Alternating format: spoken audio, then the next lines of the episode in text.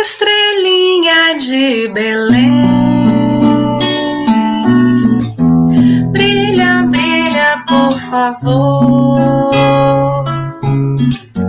Meu coração pequenino necessita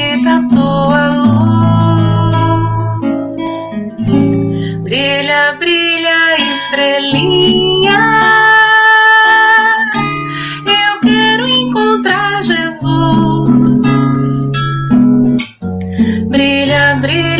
estrelinha. Eu quero encontrar Jesus.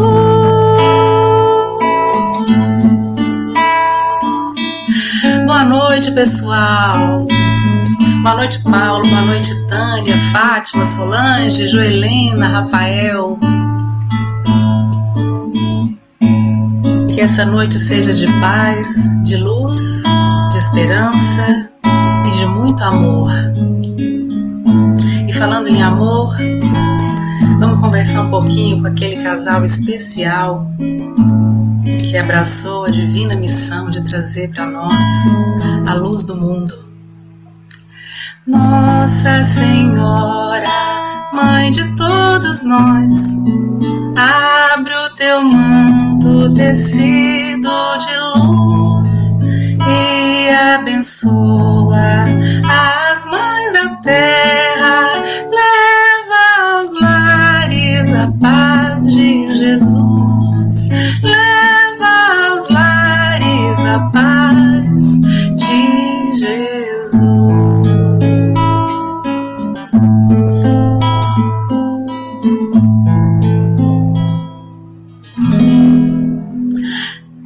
alguém na história de Belém que a história quase não falou, mas fez também a noite de Natal. Foi companheiro, amigo e pai leal. Teve um sonho, lindo sonho e uma flor, linda flor tão pobre, mas rico de amor. No dia a dia trabalhava com suor, trabalhava talhando a madeira com amor. Oh, carpinteiro de Nazaré, inspira o homem a ser fiel. Sua oficina de amor e fé, fazer do lar o próprio céu. Oh, carpinteiro de Nazaré, inspira o homem a ser fiel ter sua oficina de amor e fé, fazer do lar o próprio céu.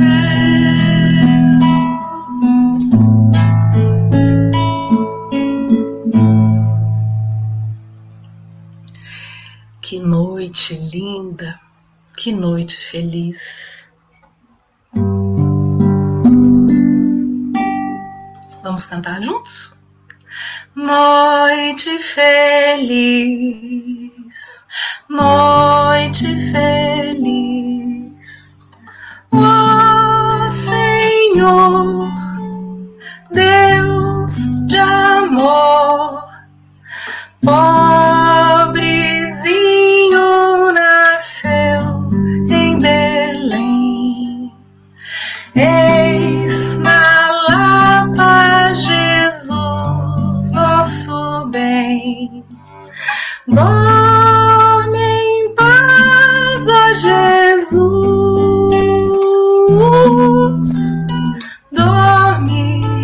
paz, ó Jesus.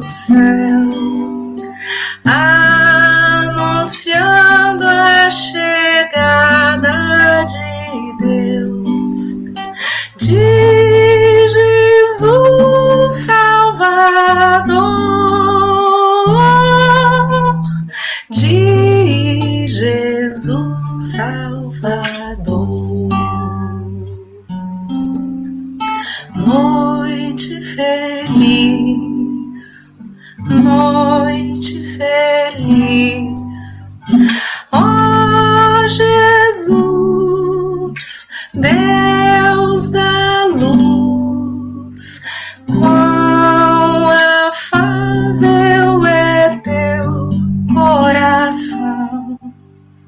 Que quiseste nascer nosso irmão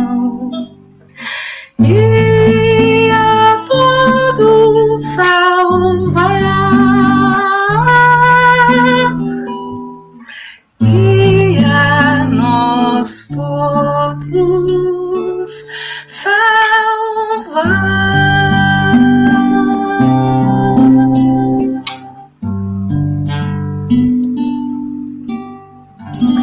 Feliz Natal!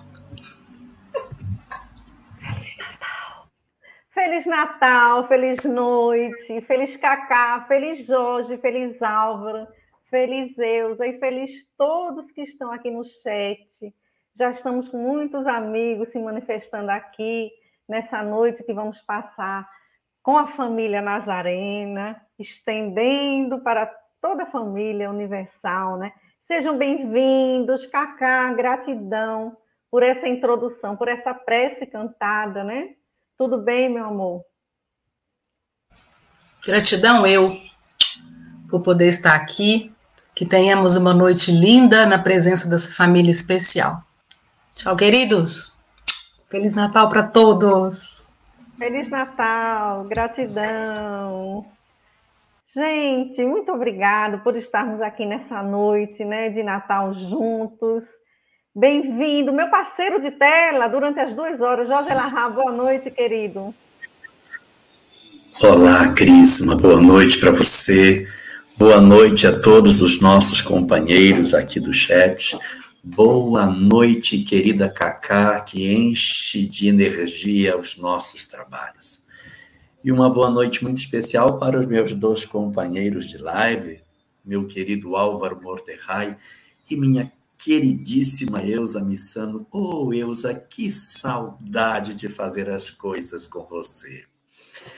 Que coisa boa nos encontrarmos aqui nós sabemos que essa não é realmente a noite efetiva do nascimento de Jesus. Mas isso não importa.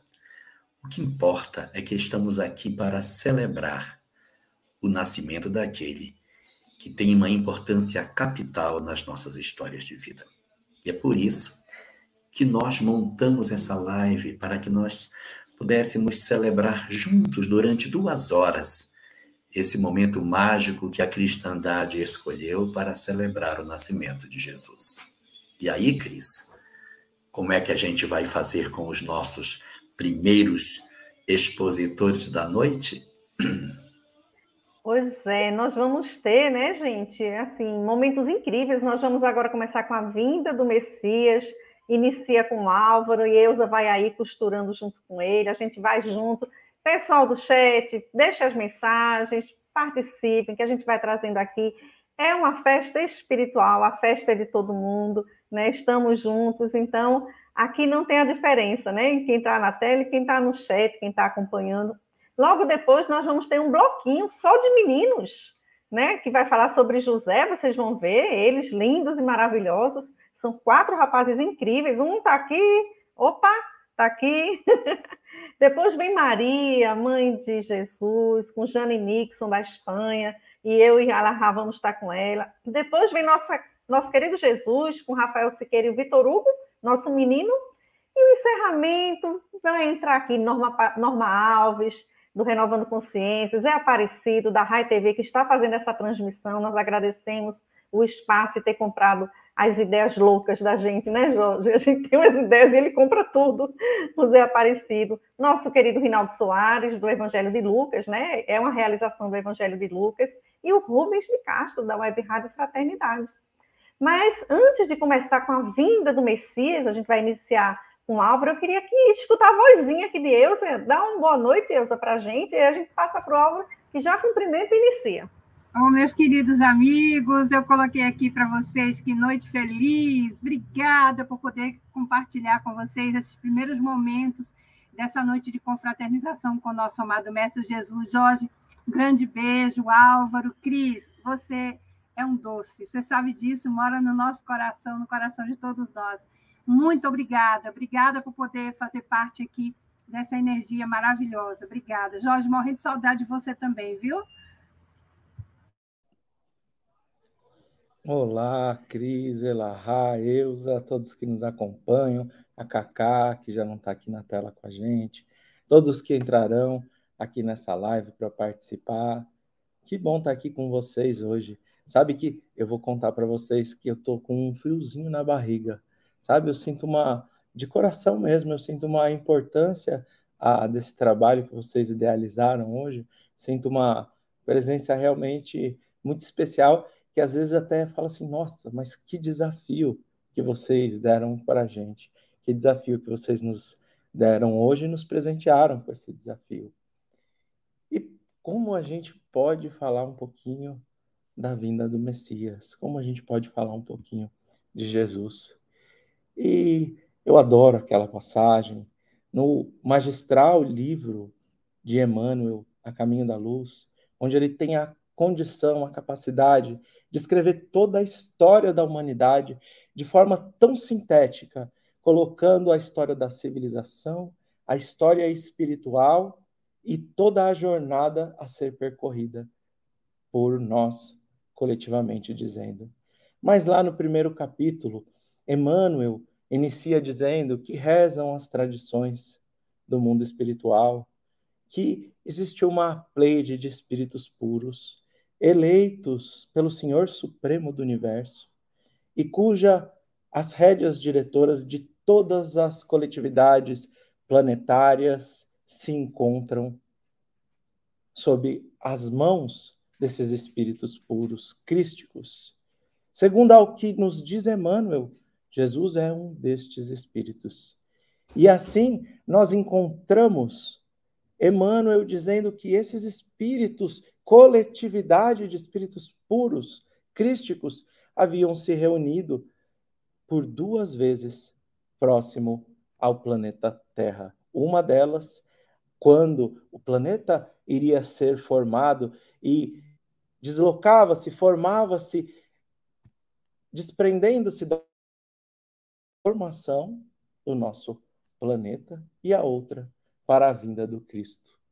E quando a gente pensa nisso, e a gente já se deslumbra ao entender ou buscar o entendimento do Evangelho do Cristo, a gente já fica extasiado com aquilo que pode nos proporcionar no sentido de vida, o Evangelho, em entrar em contato com uma um espírito crístico. Imagine então o que seria uma reunião de tantos espíritos crísticos.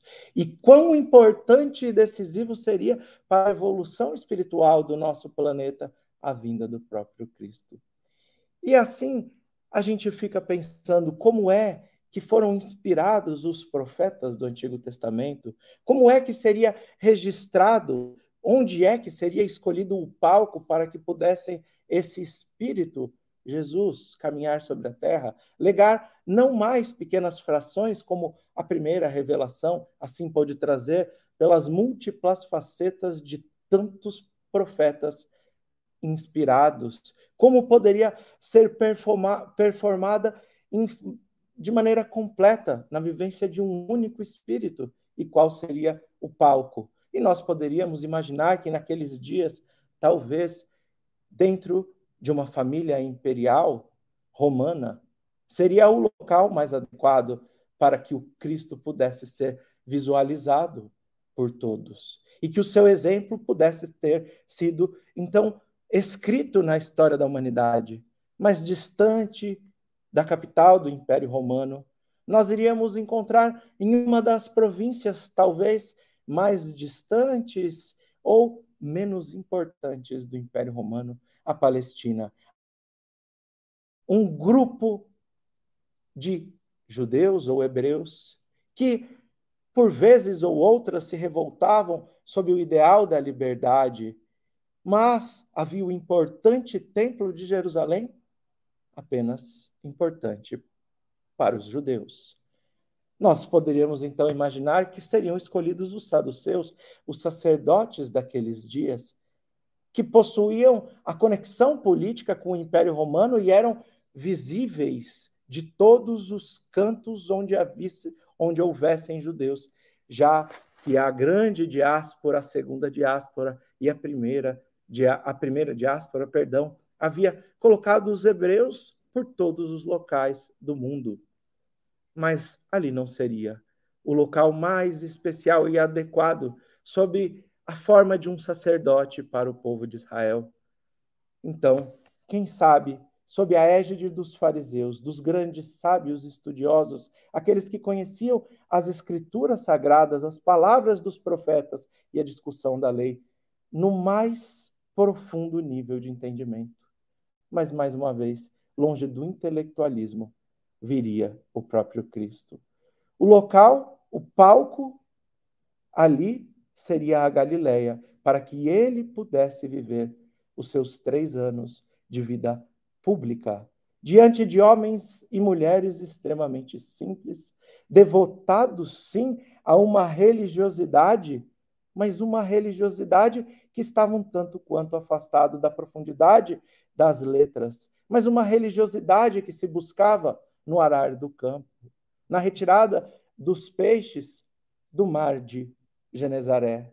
E assim como foi feito, escrito, psicografado, ou então as psicofonias do grande salmista Davi, nós víamos uma semelhança, pois o salmista Davi, aquele que é autor de mais de 50% dos salmos, acredita-se hoje, ele, quando recebia a inspiração dos espíritos superiores, entoava e embalava em uma harpa os seus cânticos, que seriam proferidos desde a infância pelo próprio Cristo até os seus derradeiros momentos no plano físico, quando ele fora crucificado. Nós, então, necessitávamos, poeticamente, dentro da condição dos cânticos, de que Jesus também executasse a sua fala e muito mais do que suas falas e ensinamentos, a vivência através do exemplo do evangelho diante de uma harpa. Mas se Davi tinha uma harpa tão pequenina, nós encontraríamos Jesus com uma harpa à sua altura. Yam Kineret, o mar da Galileia. Kineret vem da palavra kinor, harpa em hebraico. E ali seriam entoados os sermões, os cinco sermões famosos, mas também o sermão do monte, mas também todos os exemplos e a maior parte das curas realizadas pelo próprio Cristo. E eu já estou quase encerrando e passando para Eusa, mas é interessante nós observarmos o Talmud Yerushalmi, o compêndio de livros Talmud, ele não se consiste em apenas um compêndio, mas são dois compêndios de quase 50 livros cada, um escrito na Babilônia e outro escrito lá na Galileia, nos diz, na cidade de Tiberíades mais especificamente, nos diz que a profunda Galileia ou a profunda Tiberíades, com a vinda do Messias, alcançaria os níveis ainda mais elevados que a própria Jerusalém. O mar da Galileia, o mar de água doce, que tem a condição de matar a sede do Espírito com a vinda do Messias, que não por acaso nasceu em Belém, Beit-Lehem, a casa do pão, pois ele traria o pão que pode saciar a fome de todos os contritos e esquecidos desse mundo. Nós encontramos o mar da Galileia a 250 metros abaixo do nível do mar, um dos lugares mais profundos ali da região da terra de Israel. E assim se elevaria acima de Jerusalém, que se encontram nas cadeias de montanha, não tão altas assim, mas suficientemente altas para o Oriente Médio. Nós encontramos sendo dito que a Galileia estaria mais elevada que Jerusalém. E assim nos recordamos, Ineshkatet Yerushalayim Tishkach Yemini, se eu esquecer de ti, ó Jerusalém, que eu me esqueça a tua destra.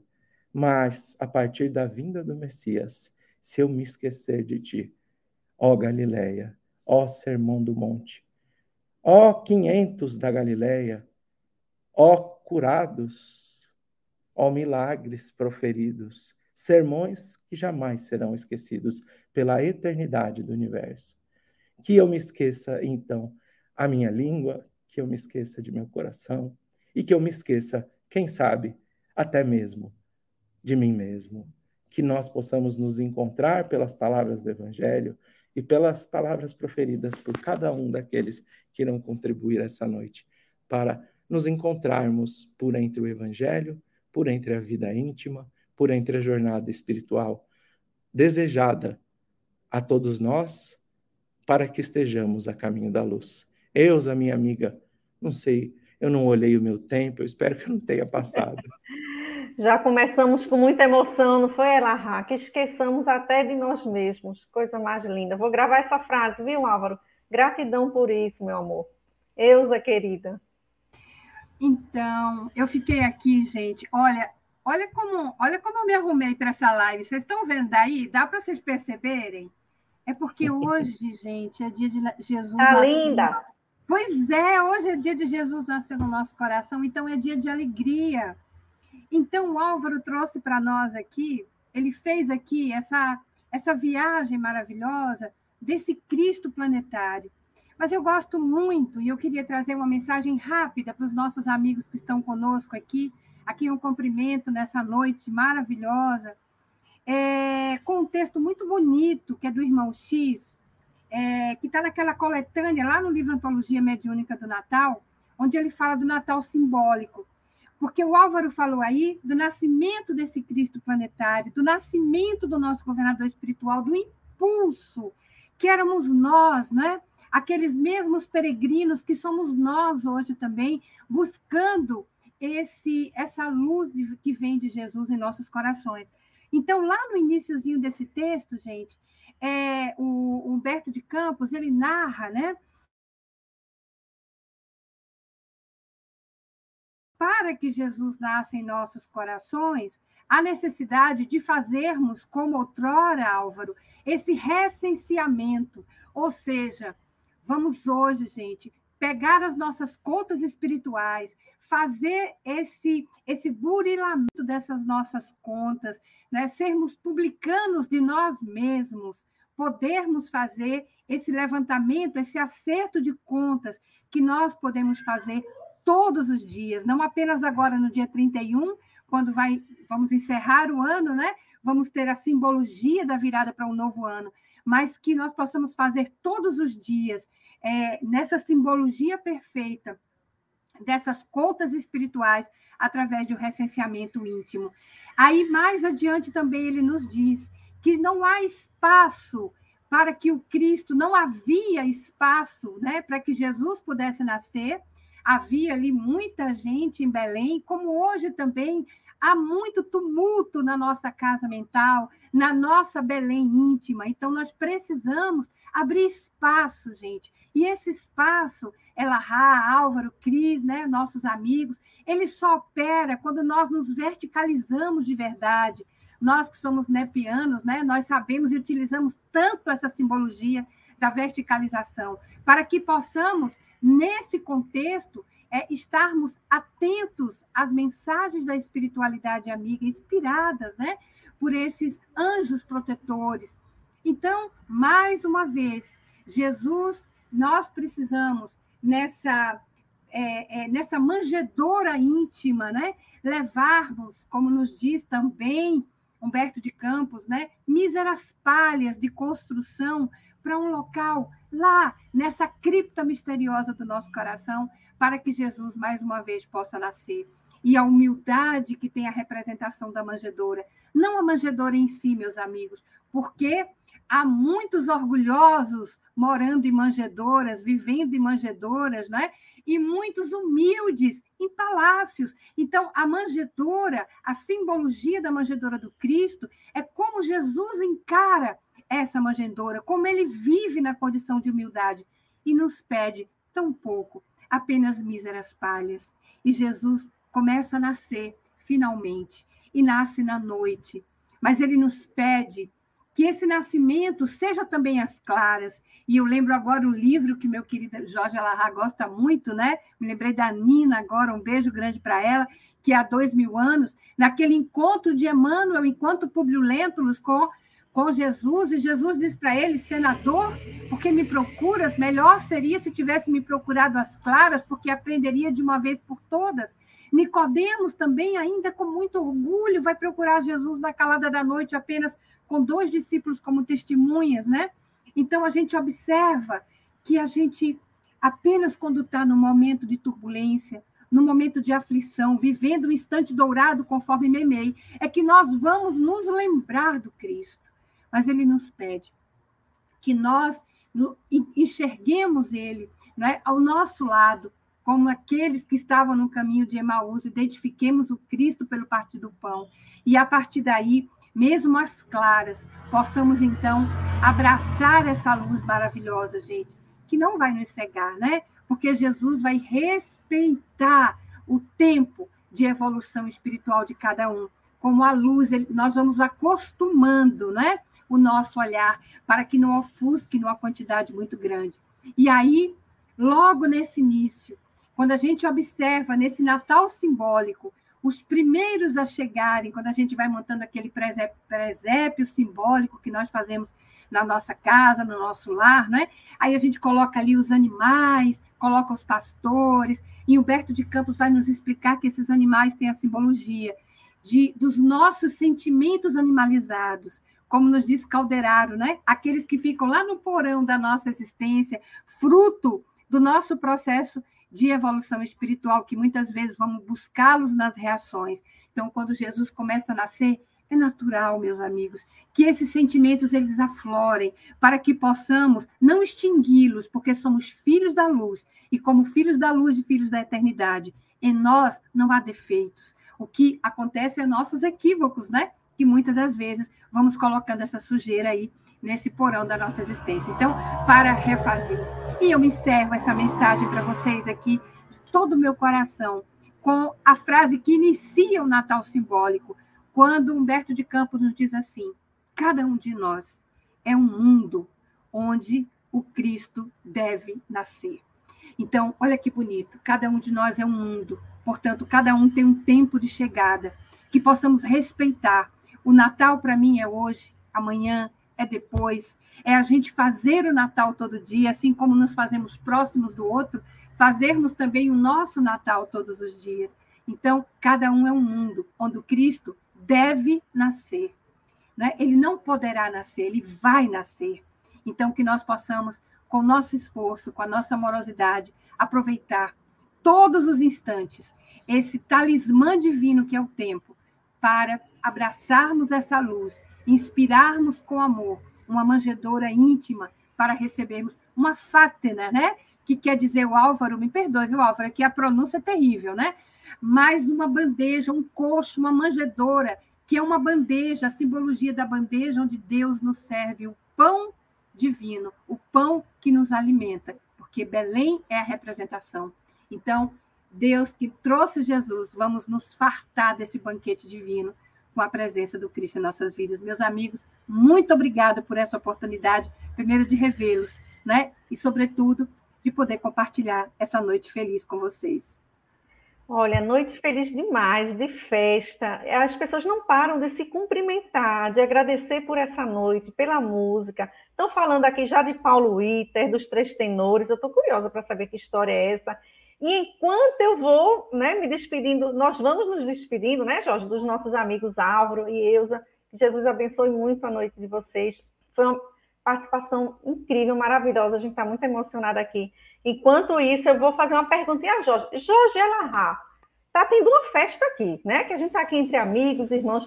No céu, está tendo uma festa também no dia de Natal? Tem festa lá em cima? Me diz aí. Com certeza e a festa do céu se derrama sobre a terra. Nós estamos, na verdade, vivendo um grande momento que a gente não percebe. A nossa, o nosso momento em que nós estamos vivendo, a oportunidade de nós reencontrarmos os amigos, os nossos amados, daqui e de longe, de Portugal e do Brasil, enchem os nossos corações de alegria, porque a festa do céu é pela abertura do coração dos homens para receber a mensagem de Jesus. E hoje a gente vai conversar um pouquinho, Paulo Iter, Gustavo e Felipe, sobre um dos personagens importantíssimos dessa nossa família, que é a família nazarena. A gente vai então começar batendo um papo aqui sobre a figura de José. E aí. E, ô, ô, Elahá, e vocês já viram que eu estou sobrando, né? Tem aqui só meninos, e eu estava só aguardando para olhar para essas carinhas aqui que eu amo. Olha, Felipe, meu portuguesinho preferido, Gustavo Silveira, esse mineirinho lindo, e Paulo Item, um amigo recente, querido do coração. Bom trabalho, meninos. Até já. Olá, Paulo, boa tarde. Gustavo, boa madrugada. Felipe, como está você? Tudo bem em Portugal? Tudo bem por aqui, Jorge. Um grande abraço para ti, um grande abraço para o Gustavo, para o Paulo e para todos aqueles que nos estão a observar. Uh, estão connosco reunidos em torno deste grande banquete de luz. Obrigado a todos. Muito bom. Gustavo, meu filho, como estão as coisas em Minas? Olá, meu querido Elahá, obrigado por nos receber aqui, tudo em paz, graças a Deus. Cumprimento ao querido Felipe, ao querido Paulo, a querida Cris, o Álvaro que esteja aí, também amigo muito querido, e a todos que estão acompanhando pelos, pelos canais de transmissão. Que Jesus, nosso divino amigo e mestre, nos abençoe, nos inspire, se faça presente em nós e conosco. Uma alegria enorme estar aqui. Viu?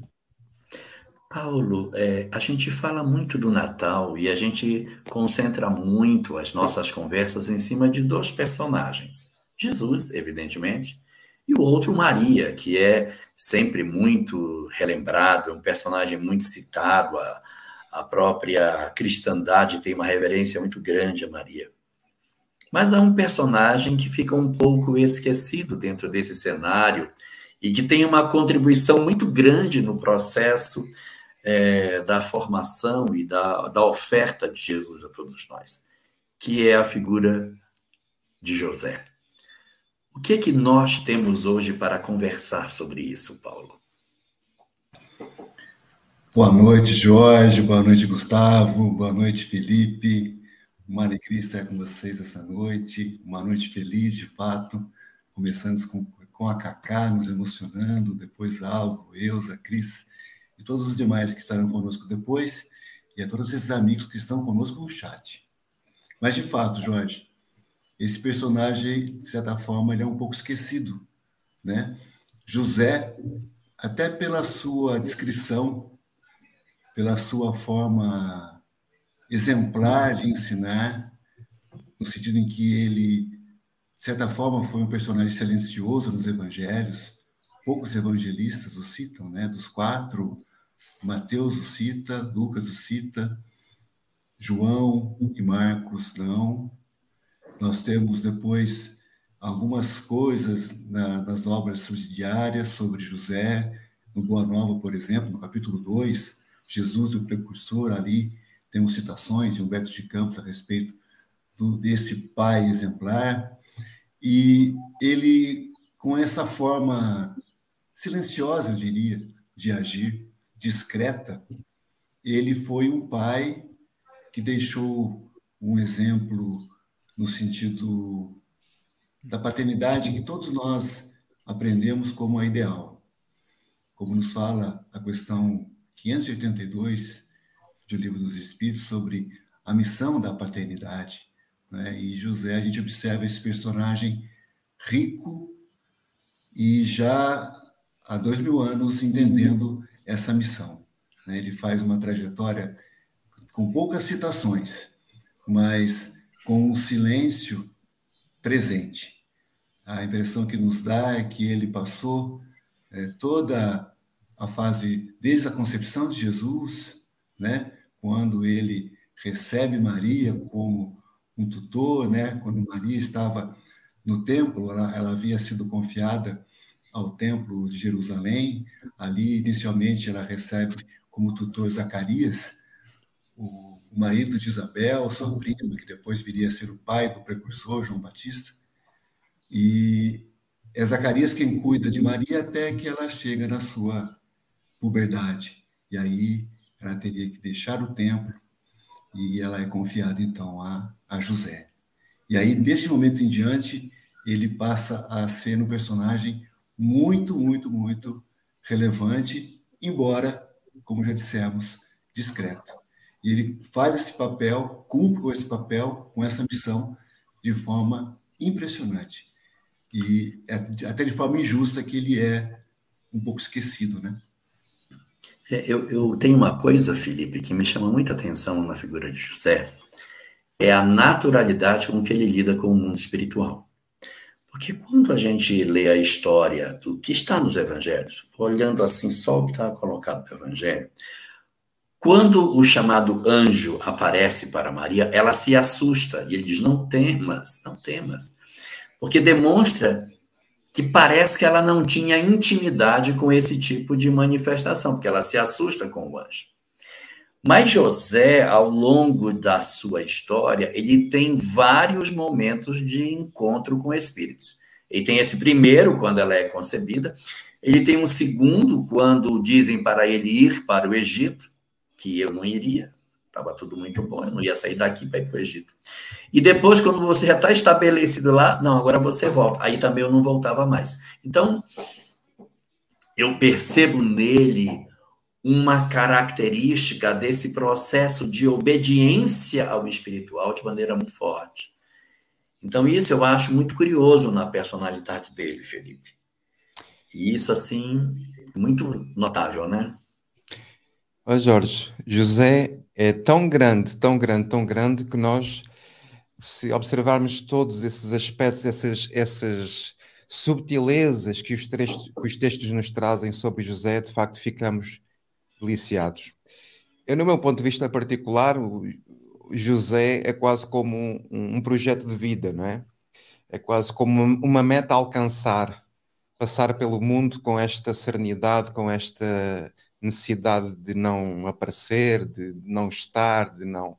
Portanto, isso denota nele um grande avanço espiritual. E nesse trato com o mundo espiritual, Jorge, uh, portanto, era normal para ele porque uh, eu gosto muito do, de uma passagem que Emmanuel fala a respeito de José, que traz uh, grandes características de José. Ele diz que José foi um homem integral, uh, que deu tudo aquilo que tinha a dar ao Cristo e que passou pelo eterno divino silêncio de Deus.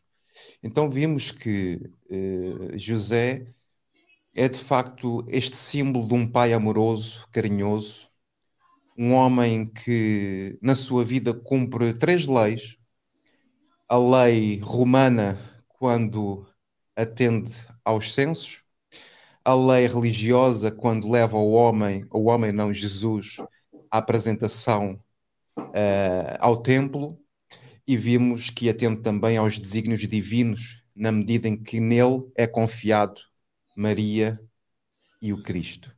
Então, reparem que Emmanuel também faz esse, esse comentário de já reparámos no cristianismo sem José?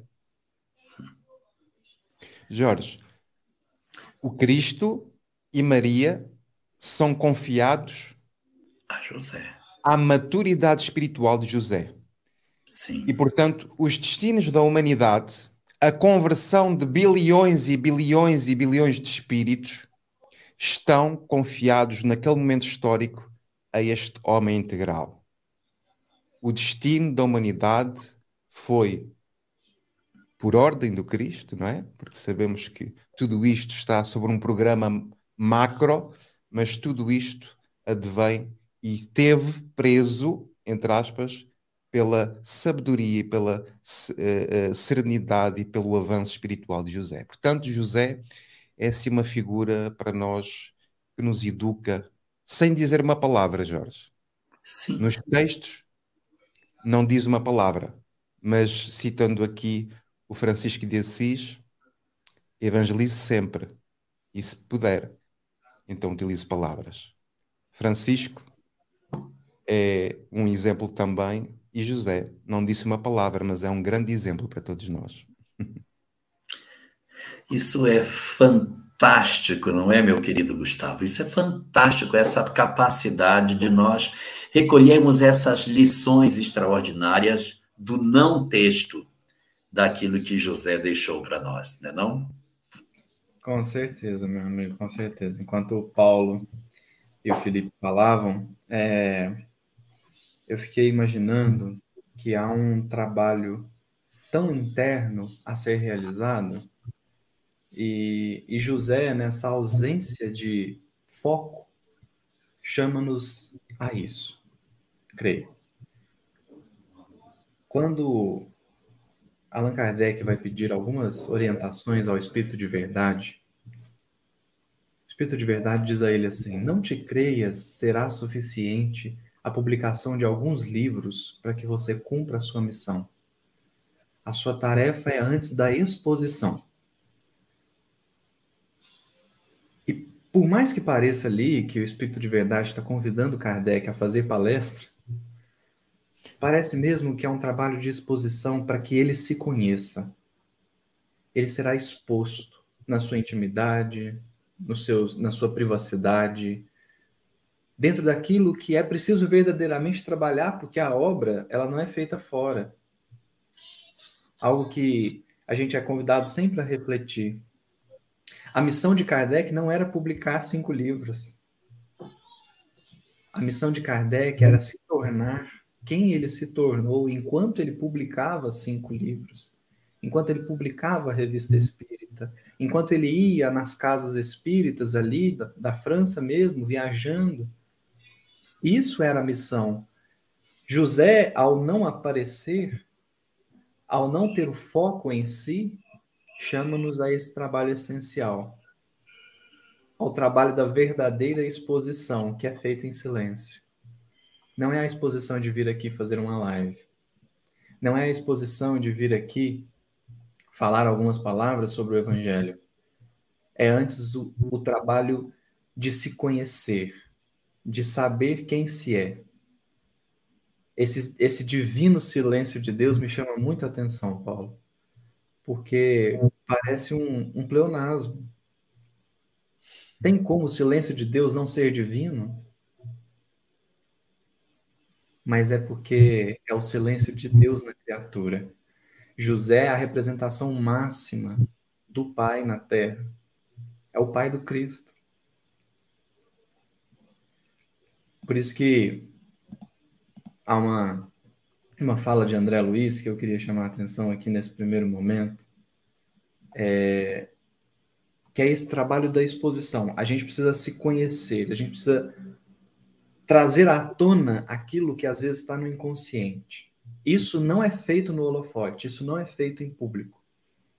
Então há uma fala de André Luiz no prefácio do livro Nosso Lar, que ele diz assim: É preciso muito esforço do homem para ingressar na academia do Evangelho do Cristo ingresso que verifica quase sempre de estranha maneira, ele só, na companhia do mestre, efetuando o curso difícil, recebendo lições, cátedras visíveis e ouvindo vastas dissertações sem palavras articuladas.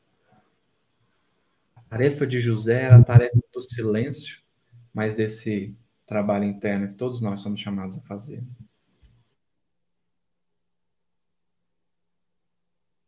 Existe uma coisa interessante, Paulo, que, que me, me salta aos olhos na figura de José. É ele não colocar o foco em si. Ele não é foco, ele é o elemento essencial nas, nas partes daquilo que acontece, mas ele não é foco. Ele sabe que o foco está no outro. Ele é apenas apoio.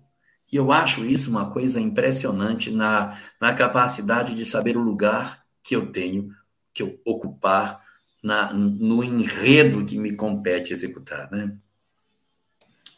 É impressionante porque é, nos dá a certeza de que José compreendeu perfeitamente o seu papel.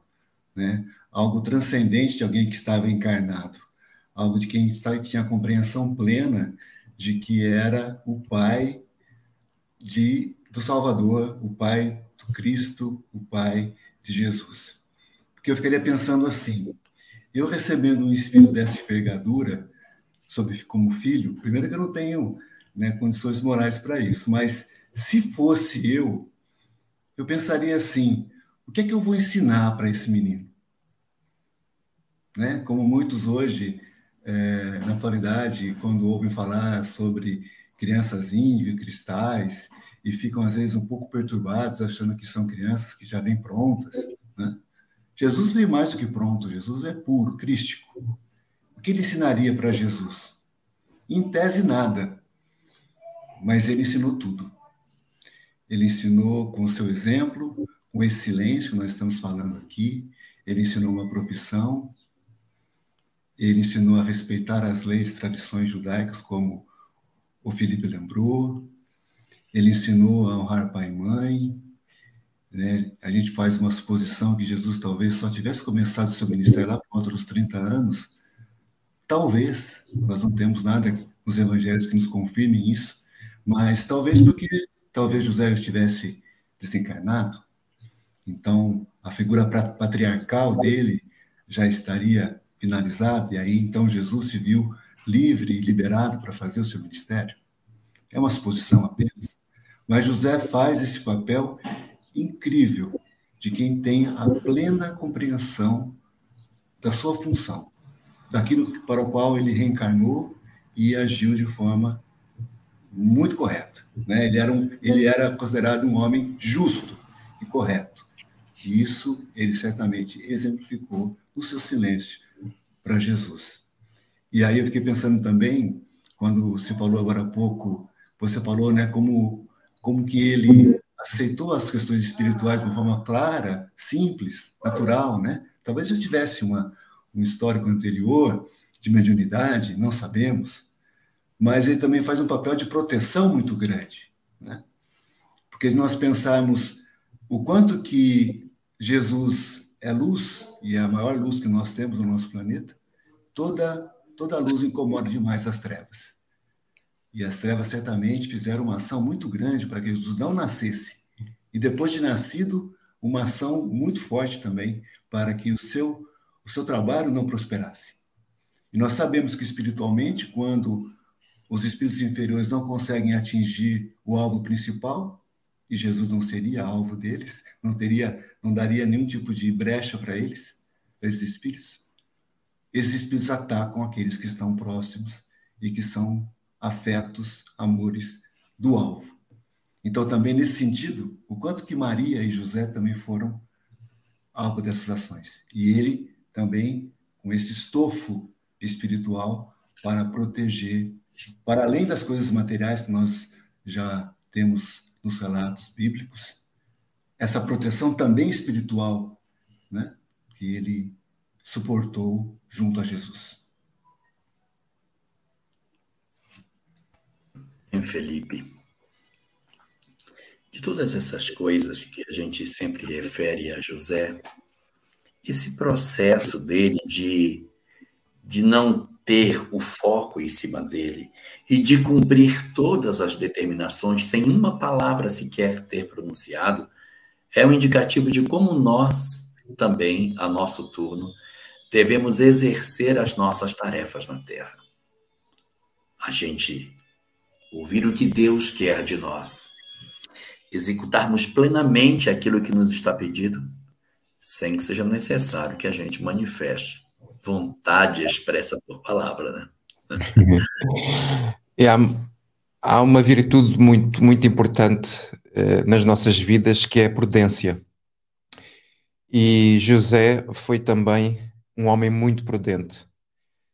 Porque se olharmos para o contexto da mulher na cultura judaica, nós verificaríamos que se Maria aparecesse grávida pelo Espírito Santo, era causa de repúdio. E vimos José, uma vez mais, a manter aqui a instituição família, porque José está sempre aqui muito associado também à instituição família, que é, na verdade, a maior riqueza que o ser humano tem enquanto está no seu processo reencarnatório.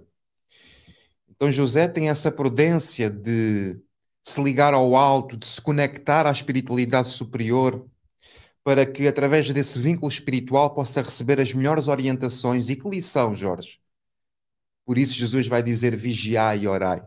Mas nessa percepção que ele tem de se ocultar para que o outro viva, é de facto o cumprimento da lei de Deus também. Por isso é que ele aparece no divino silêncio de Deus, porque ele é um cumpridor estrito da lei de Deus na terra. Talvez a seguir a Jesus, por estas características, tenha sido. Eh, quer dizer, Jesus vai dizer que João, dentro dos nascidos melhor, era o maior de todos, mas, mas este José, não é? Eh, esmiuçando aqui um bocadinho daquilo que ele é, ou seja, dá-nos aqui uma perspectiva muito uh, profunda do que ele, do, da sua natureza espiritual. Então, José traz de facto este pai amoroso e em momentos de vulnerabilidade ele acolhe, ele integra. Mas se olharmos para a relação dele para o menino, ele educa-o, ensina-lhe a profissão, ele vemos um, uma preocupação, é? de quando leva para a circuncisão, quando leva para a apresentação, ou seja, para que uh, do ponto de vista religioso e da integração e da educação espiritual do próprio menino, né, há esse, todo esse cuidado. Então José traz aqui, Emmanuel fala que ele deu ao Cristo tudo aquilo que ele podia dar. Deu tudo aquilo que podia dar. E perante todos estes predicados espirituais, diz também Emmanuel que nunca se vangloriou. Então, muito mais haveria para dizer sobre ele, mas uh, acho que vamos nos remeter ao silêncio, porque de facto ele é grande demais para que a gente possa estar a, a, a dizer mais sobre isto. Gustavo, Gustavo, Gustavo, o nosso tempo está acabando, meu filho. Despeça-se de nós, porque nós temos daqui a pouco um outro módulo para entrar. Nós já temos um outro personagem que está nos bastidores para tentar ingressar na nossa live. O que, é que você tem para nos falar? Bom, é, eu queria só algo que me ocorreu aqui enquanto vocês falavam. É, há alguns versículos em que Jesus diz assim: O filho só faz o que vê o pai fazer. É, fiz o que vi meu pai fazer. E aí, é claro que a gente se remete muito a Deus, né? Porque é o pai mesmo. Mas, de uma certa forma, poderíamos pensar aqui em José. E nesse sentido, vale lembrar que carpintaria não é marcenaria. O marceneiro faz móveis, o carpinteiro trabalha na estrutura da construção. Uma estrutura que nem sempre é vista, que nem sempre é notada, mas está ali, e sem a qual a construção não se ergueria. Jesus, nessa interpretação, fazendo o que viu José fazer, vem trabalhar na edificação mesmo interna. Esse é o símbolo de José, o carpinteiro, que trabalha dentro, que trabalha no alicerce, que trabalha no sustentáculo. Que não é visto. Que não é visto, que não é visto, que não é notado, mas está ali, sustentando, sendo essencial até. Então, creio mesmo que o grande convite ao se pensar em José seja esse, esse olhar para dentro, percebendo ali o que precisaria trabalhar, o que precisaria fazer para erguer essa edificação chamada Reino de Deus, que de forma alguma, como diz Emmanuel, o olho humano só vê o que está morto ou caminha para a morte, então de forma alguma esse reino poderá vir, vir fora, ele há de vir dentro. Eu agradeço a atenção de vocês, peço licença para sair, tenho um outro compromisso agora um presente de Natal estar aqui na sua presença, meu querido Elahá, Felipe e Paulo. Um abraço, que Jesus nos abençoe. Ah, mas nós também, nós também, Gustavo, você pode se despedir, pode sair. Mas nós também já estamos nos despedindo. Esse nosso momento, essa passagem de José pela nossa atividade, é apenas para celebrar conosco a nossa capacidade de cumprir tudo sem precisar da ribalta, sem precisar dos holofotes, confiando na espiritualidade, ouvindo aquilo que se diz. É para ir? Então eu irei. É para voltar? Então eu voltarei. Alguém que não se rebela contra a vontade de Deus. Isso é maravilhoso E esse é o grande exemplo que a gente deixa para todos nós na noite de hoje. Quero agradecer a presença dos nossos queridos amigos aqui, Felipe, que agora vai cear, não é? vai cear. Paulo, meu querido, um grande abraço, um feliz Natal para você.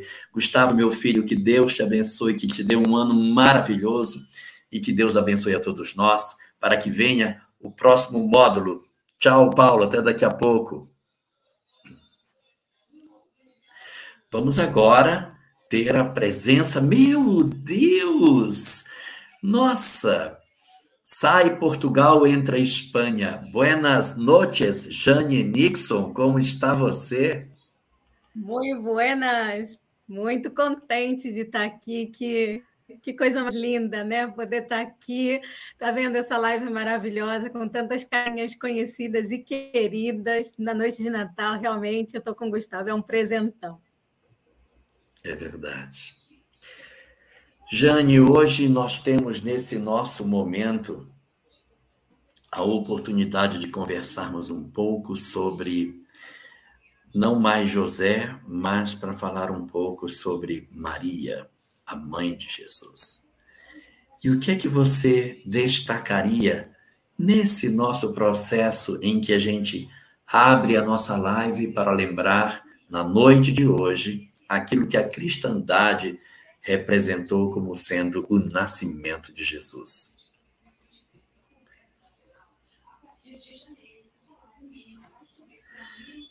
Acho que a Jane congelou. E você, Cris, o que você nos diz? Vamos lá, eu estava. Opa, tá voltando. Deixa ela falar.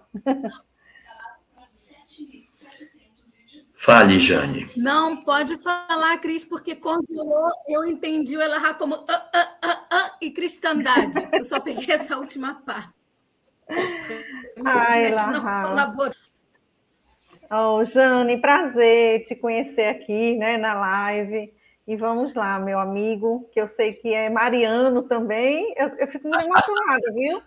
quando eu falo de Maria, porque eu faço parte de um projeto, né, que é Mariano, projeto escutatória, e eu, a gente estuda o Evangelho de Lucas, que é Mariano, né, Lu, Lucano é muito caro, então eu sempre me emociono, mas é, eu me inspirei muito na fala dos meninos, no bloco anterior, falando desse silêncio de José. O casal fez esse silêncio.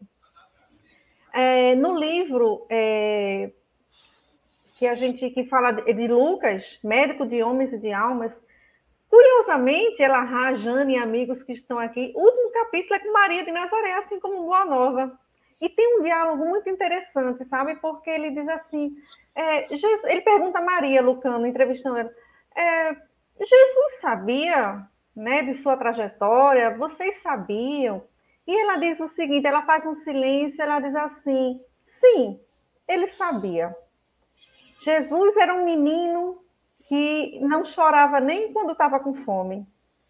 Quando eu me levantava à noite, que as mães se levantam à noite, né, para ver se o filho está respirando, né, se está se tá bem, ela diz que quando chegava no berço, ele já abria os olhos como a dizer assim, está tudo bem, e abria um sorriso, né? Abraçava quando ela estava tristonha, porque ela também tinha uma noção. Então ela diz que havia um silêncio entre eles era um assunto assim velado. Jesus, quando precisava, ele falava diretamente. Oh, acaso não sabes que eu estou cuidando da, dos negócios do meu pai? Ele falava, inclusive quando criança.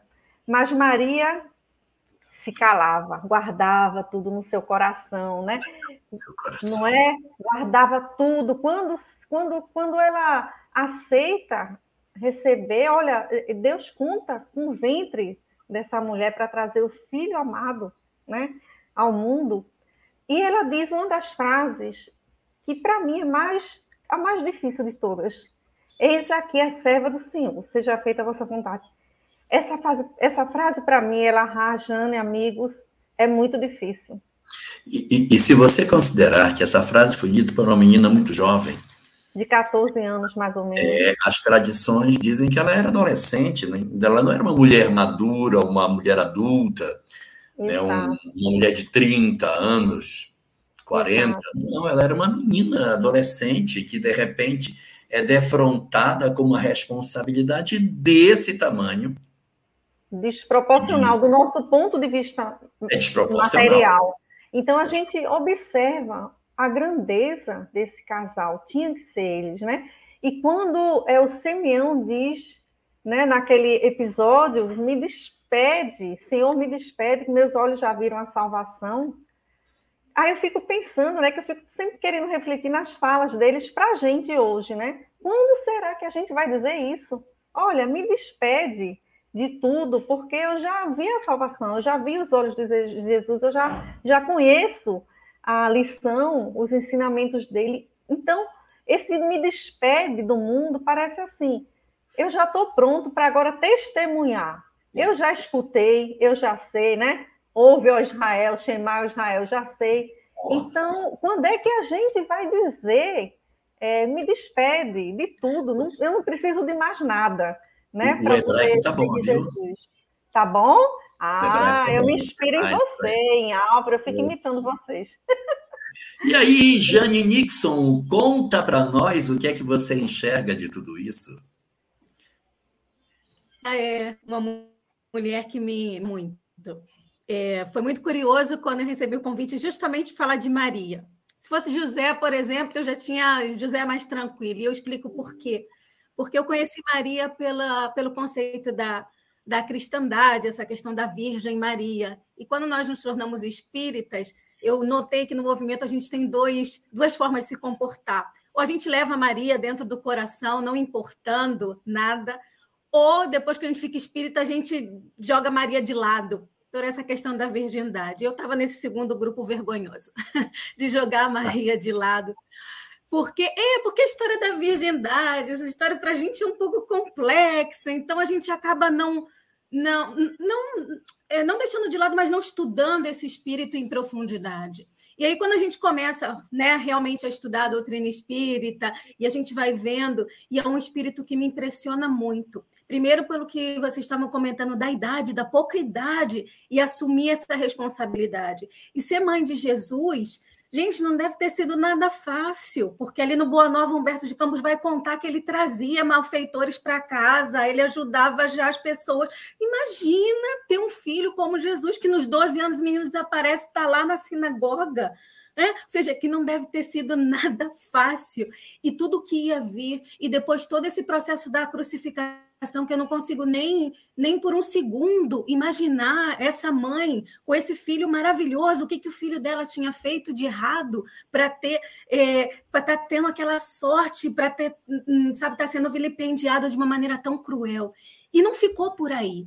Porque essa mulher, e ainda né, já, já tinha na idade um pouco mais avançada, mas não tanto, e depois ver todo o sacrifício, tudo que o filho dela ensinou, e como ficou o cristianismo depois? Ela viu, ela viu como começou as guerras, como começou as dissensões, ela viu como as pessoas já não é, distorciam um pouco essa imagem do filho. Mas em nenhum momento tem nenhuma rebeldia por parte de Maria. E é que ela vai mais além. Depois de passar por esse, essa situação tão difícil aqui estando na Terra, que Jesus vai buscá-la nesse capítulo maravilhoso, que é o último, como o Cris comentou, da Boa Nova, que esse filho, da maneira que vai buscar, que diz já que ela é a senhora absoluta, a maioria de nós teríamos pegado a mochilinha e, ó, vou para o céu, vou ficar lá tranquila. Ela não. Primeiro ela vai visitar todos esses cristãos que estavam ali sendo perseguidos, faz um tour enorme ali. E aí a gente vai ver onde está Maria. A questão estava falando muito no bloco anterior, a questão de silêncio, né? Que essa coisa Aí, em teoria, o pessoal falou: Ué, cadê Maria? Maria sumiu? Maria foi para as esferas superiores? Ela assume uma responsabilidade tão grande, tão bonita e tão complicada, que é ali cuidar desses espíritos suicidas que ela já começou fazendo quando ela vai lá e se encontra com Judas. Que mãe faria isso? Judas traiu filho dela, Judas colocou nessa situação e ela é outra que vai ao encontro de Judas. E aí começa essa, esse cuidado dela com os suicidas e Maria continua trabalhando até hoje. Então, que dizer desse espírito que hum, só tem uma admiração tremenda por ela. E também eu acho que é um outro grande exemplo. Né? Não, não foi um espírito aleatório, com certeza não, quando ela foi, né, quando ela assumiu essa responsabilidade, mas nós todos sabemos que existe livre-arbítrio. E para falar para um espírito que vai ter que passar por tudo isso, para vir com essa responsabilidade de ser a mãe de Jesus, que o espírito diga: aqui estou, é, não é para qualquer um, né? Então, Maria, eu admiro muito, eu acho Maria um espírito que tem muito que nos ensina. Ensinou e nos ensina até hoje. Eu, eu acho uma coisa muito interessante. Nossa, eu acho besteira, que silêncio. É, eu tenho uma parte que eu acho muito interessante da personalidade de Maria, e que aparece no Evangelho de Lucas várias vezes, até você comentou, Cris, que é a frase ainda assim, e Maria guardava isso no seu coração. Todas as vezes que ela se defronta com uma experiência muito forte espiritualmente, o evangelista registra isso. A gente tem notícia de que o Evangelho de Lucas ele foi feito com entrevistas. Então, ele deve ter, certamente, inserido essas falas das entrevistas que deve ter feito direto com é, Maria diretamente. Então, por exemplo, na hora que ela vai levar o menino para a apresentação ao Templo de Jerusalém, e que Simeão diz: Quanto a ti, mulher, uma espada atravessará o teu peito. Aí diz assim: E Maria guardava essas palavras no seu coração. Isso é uma coisa que nós não fazemos, Jane. Isso é uma coisa que nós não fazemos, Cris. Nós não guardamos as palavras no nosso coração. Porque na medida em que você lê uma página espírita, que você entra em contato, nossa, meu Deus, como isso é consolador. Aí você olha, você lê, você chora, porque você vê os espíritos atuando na vida de alguém, transformando. Meu Deus, como é lindo. Uh, tá, gostei, foi muito bacana, mas quando for a minha hora de viver a mesma história, é, é, esse, esse experimento estará guardado no meu coração. Então, nós não guardamos nos nossos corações. Então, tem várias passagens que são impactantes, que aí o evangelista diz: e Maria guardou essas palavras no seu coração. Mas ela guarda, não é para ficar guardado ela guarda para usar quando fosse preciso. Então, imagine a cena dela tomada por João, atravessando a pequena multidão que se aglomerava no topo do Gólgota e assistir o seu filho amado preso numa cruz. O seu filho bom, que ela sabia que não tinha feito mal algum e um detalhe: uh, o que fazia Maria em Jerusalém se ela era de Nazaré? Isso era um indicativo de que ela caminhava com o filho em, não todas, mas em algumas das suas peregrinações. Senão ela era, para ela estar lá em Nazaré, sei lá o que fazendo. E um indicativo também de que ela não ter não deve ter tido outros filhos, é que ele, ele recomenda Maria para o discípulo. Se ele tivesse um irmão mais novo, ele não precisava recomendar. Mas quando ele diz, mulher, eis aí teu filho, filho, eis aí tua mãe, é porque não tem ninguém. José já certamente teria partido e não tinha quem recomendar. Então, João, cuida dela para mim. E aí, na hora que ela assiste Jesus na cruz, e os estudiosos dizem que a cruz ela não era alta, não, tá? A cruz ela era baixinha, assim, não sabe o que pendurar o cara na cruz com 10 metros de altura. Eles eram pendurados na cruz, baixo, altura baixa. Então ela, ela consegue ver Jesus de muito perto. Não é aquela coisa de ficar olhando para cima e deve estar lá no topo. Não, ela está no pé da cruz, ela vê o pé dele, ela enxerga ele agonizando na cruz.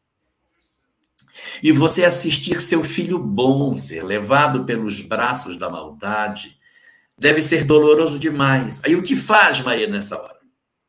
Abre o baú. Abre o baú. O baú que nós não temos por hábito guardar as coisas. Guardava as coisas no seu coração. Uma espada atravessará o teu peito. Quando a espada atravessa o peito, abre o coração. E ela pega todas as lições. A lição do anjo, as lições daqueles que apareciam para José, vai para o Egito, volta do Egito. Jesus, ainda pequeno, dizendo que estava cuidando das coisas do Pai. Simeão dizendo que uma espada atravessaria seu peito. E tudo o que ela assistiu, toda a saga da sua vida pública, da sua história extraordinária. Então, ela evoca todas essas lembranças, inclusive uma qual, Cris? Eis aqui a serva do Senhor, que cumpra-se em mim a sua vontade.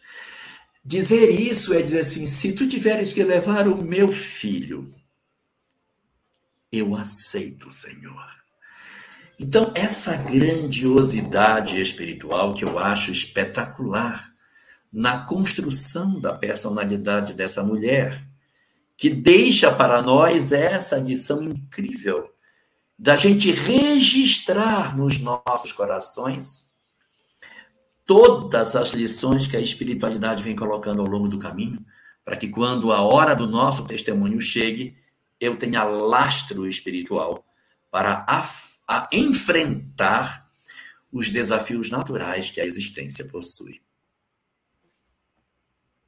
Perfeito, Jorge. Olha, e tem uma lição tão linda de Maria nesse momento aí, porque tem um relato de Prisco, que era o irmão mais novo de Lucano.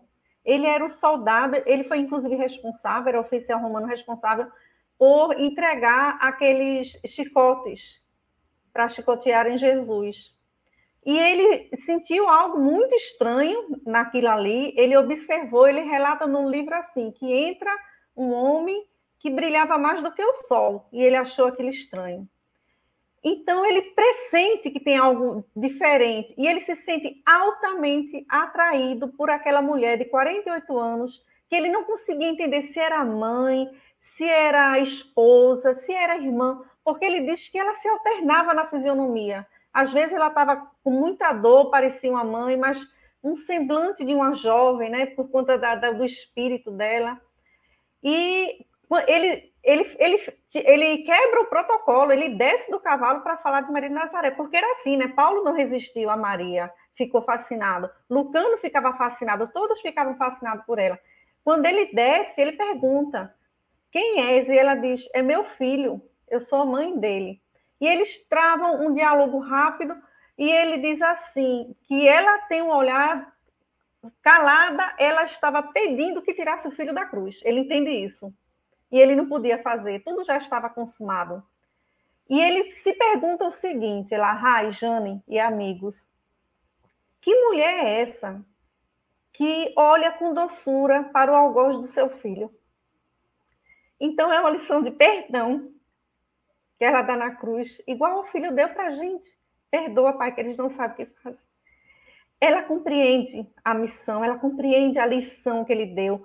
Nesse percurso que ela vem fazendo, ela sem entender por que, que ninguém defendia Jesus, porque estava na lei que alguém poderia dizer, gritar enquanto ele estava no caminho do, do Gólgota, né, Jorge?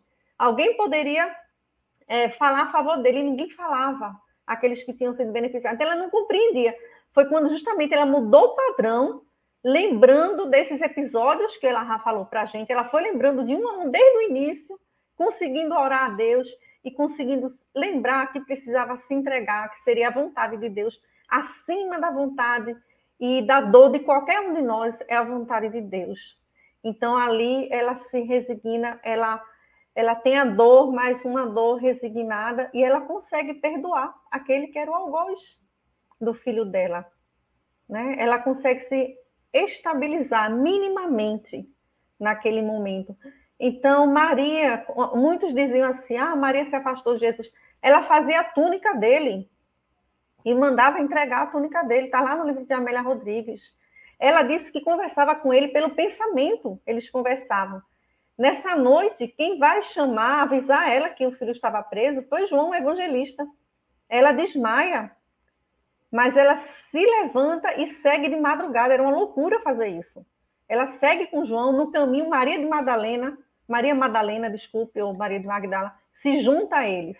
Né? É tanto que João é o único homem que está junto, e algumas mulheres. Joana de Cusa se, se junta, outras mulheres, né? que a gente não sabe exatamente quem foram. Então, essa mulher, ela aprendeu tudo com aquele filho amado, ela já tinha um espírito evoluído, mas ela consegue é, alcançar essa culminância dessas duas mensagens que Jesus traz, que é o amor e o perdão, que são muito difíceis, né? É o auge. Quando a gente conseguir amar e perdoar, nossa, inclusive os algozes, como ele fez na cruz, e ela faz a Prisco, Prisco aí representando todos aqueles que estavam crucificando Jesus, né? Porque todos estavam crucificando Jesus ali naquele momento. Porque aquela cruz era do povo, era do orgulho, era do escárnio, era da hostilidade, era da vingança. Então aquela cruz era para aqueles que estavam ali aplaudindo, né? E Jesus vai para o lugar humilhante daqueles que estavam com o pecado e se sacrifica, né? Então, é, Maria realmente é algo, nossa rosa mística, nosso lírio, como foi mencionado aí, né? Os lírios de Maria. Tem uma história muito linda sobre esses lírios aí de Maria. Responda uma coisa, é, lírio tem perfume? Não sei. Ai, não sei, olha, eu só sei que eles nascem, né, da lama, e ela viu um, Jesus travando um diálogo com a alma que não era uma alma de luz, e joga uma areia assim do monte, dizendo assim: o mundo não vale nada. Era como se dissesse isso, ela entende por pensamento. E aí Jesus pega a mesma areia com muito cuidado, com muito carinho desse mundo que ele construiu para a gente, né? E ela diz que quando ele abre as mãos, ela fica observando. Ela disse nunca fazia isso, ir atrás dele, mas nesse dia ela foi e ficou observando. Quando ele abre a mão, saem as folhinhas e os lírios. Né? Eu acho que por isso que ela é tão afeiçoada a esses lírios, e é uma marca, né? Ela entregou esses lírios a Eurípides Bassanufo quando ele estava doente no hospital, a desencarnar por, por também é, a gripe né, espanhola. E ele e, e, todos aqueles que chegam no Hospital Esperança, do qual ele construiu, é, que para se restabelecer, são recepcionados com lírios. Ele manda entregar lírios para aqueles que chegam nesse hospital Esperança, né? Como aquele símbolo, né? Relembrando Maria como aquele símbolo da doçura e para dizer que todos nós nos reerguemos, nos tornaremos lírios, né? Todos nós, por mais que estejamos enterrados na lama, vamos ser lírios, né? Lírios de Maria. Jane, Jane, Jane Nixon. Estamos no nosso horário. Para terminar a nossa live, Deixo para você as nossas palavras para a gente encerrar esse nosso módulo sobre Maria, porque nós já temos um novo grupo à espera nos bastidores para entrar daqui a pouco.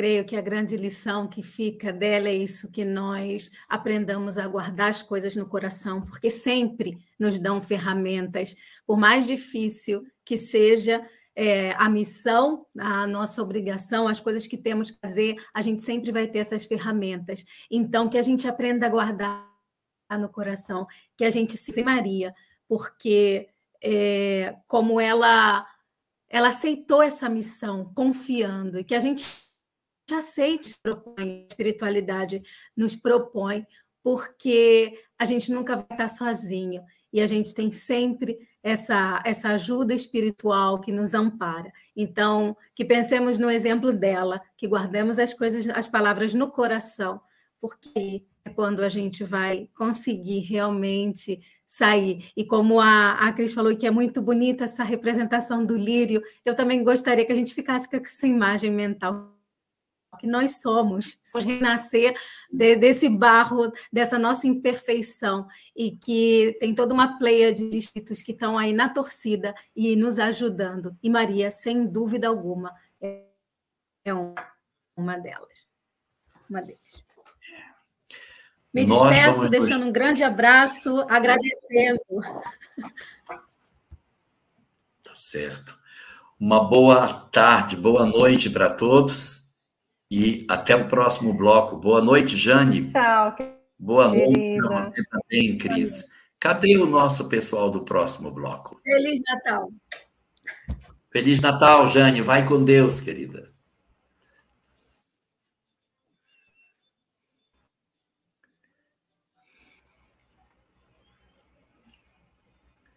Estamos. Meu Deus do céu! Nossa! Meu Deus! Dois lindos! Uma vida nos reserva coisas maravilhosas. Como é que você está, Rafael? Uma noite tá feliz, bem? de fato.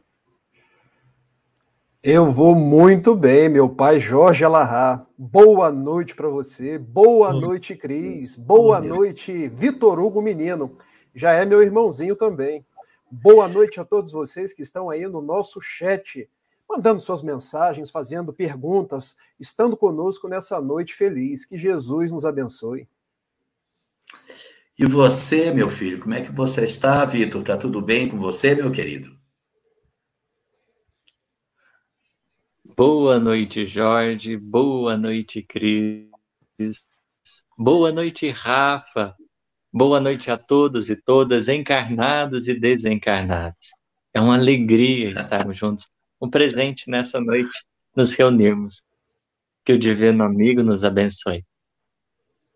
Muito bom. Mas nós temos agora que falar do personagem central da nossa noite de hoje.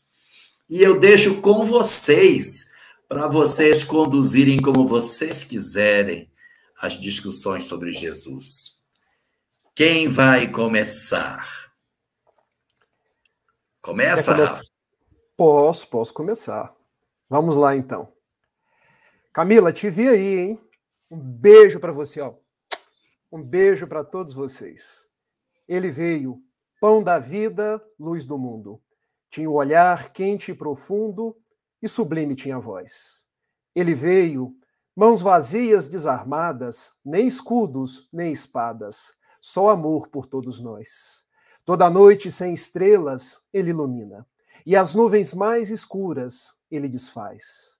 Ele veio e agitou a nossa alma e tirou a nossa calma, mas nos trouxe a sua paz. Esses são versos do poeta carioca Luiz Antônio Mileco, que eu trago para vocês no início das nossas reflexões sobre Jesus, porque ele veio. E Francisco Mileco, nosso Mileco, ele teve a oportunidade de trazer Jesus de uma forma bem sublime para os nossos passos. Porque vejam, ele nasceu com a deficiência visual, não enxergava para fora, mas enxergava para dentro.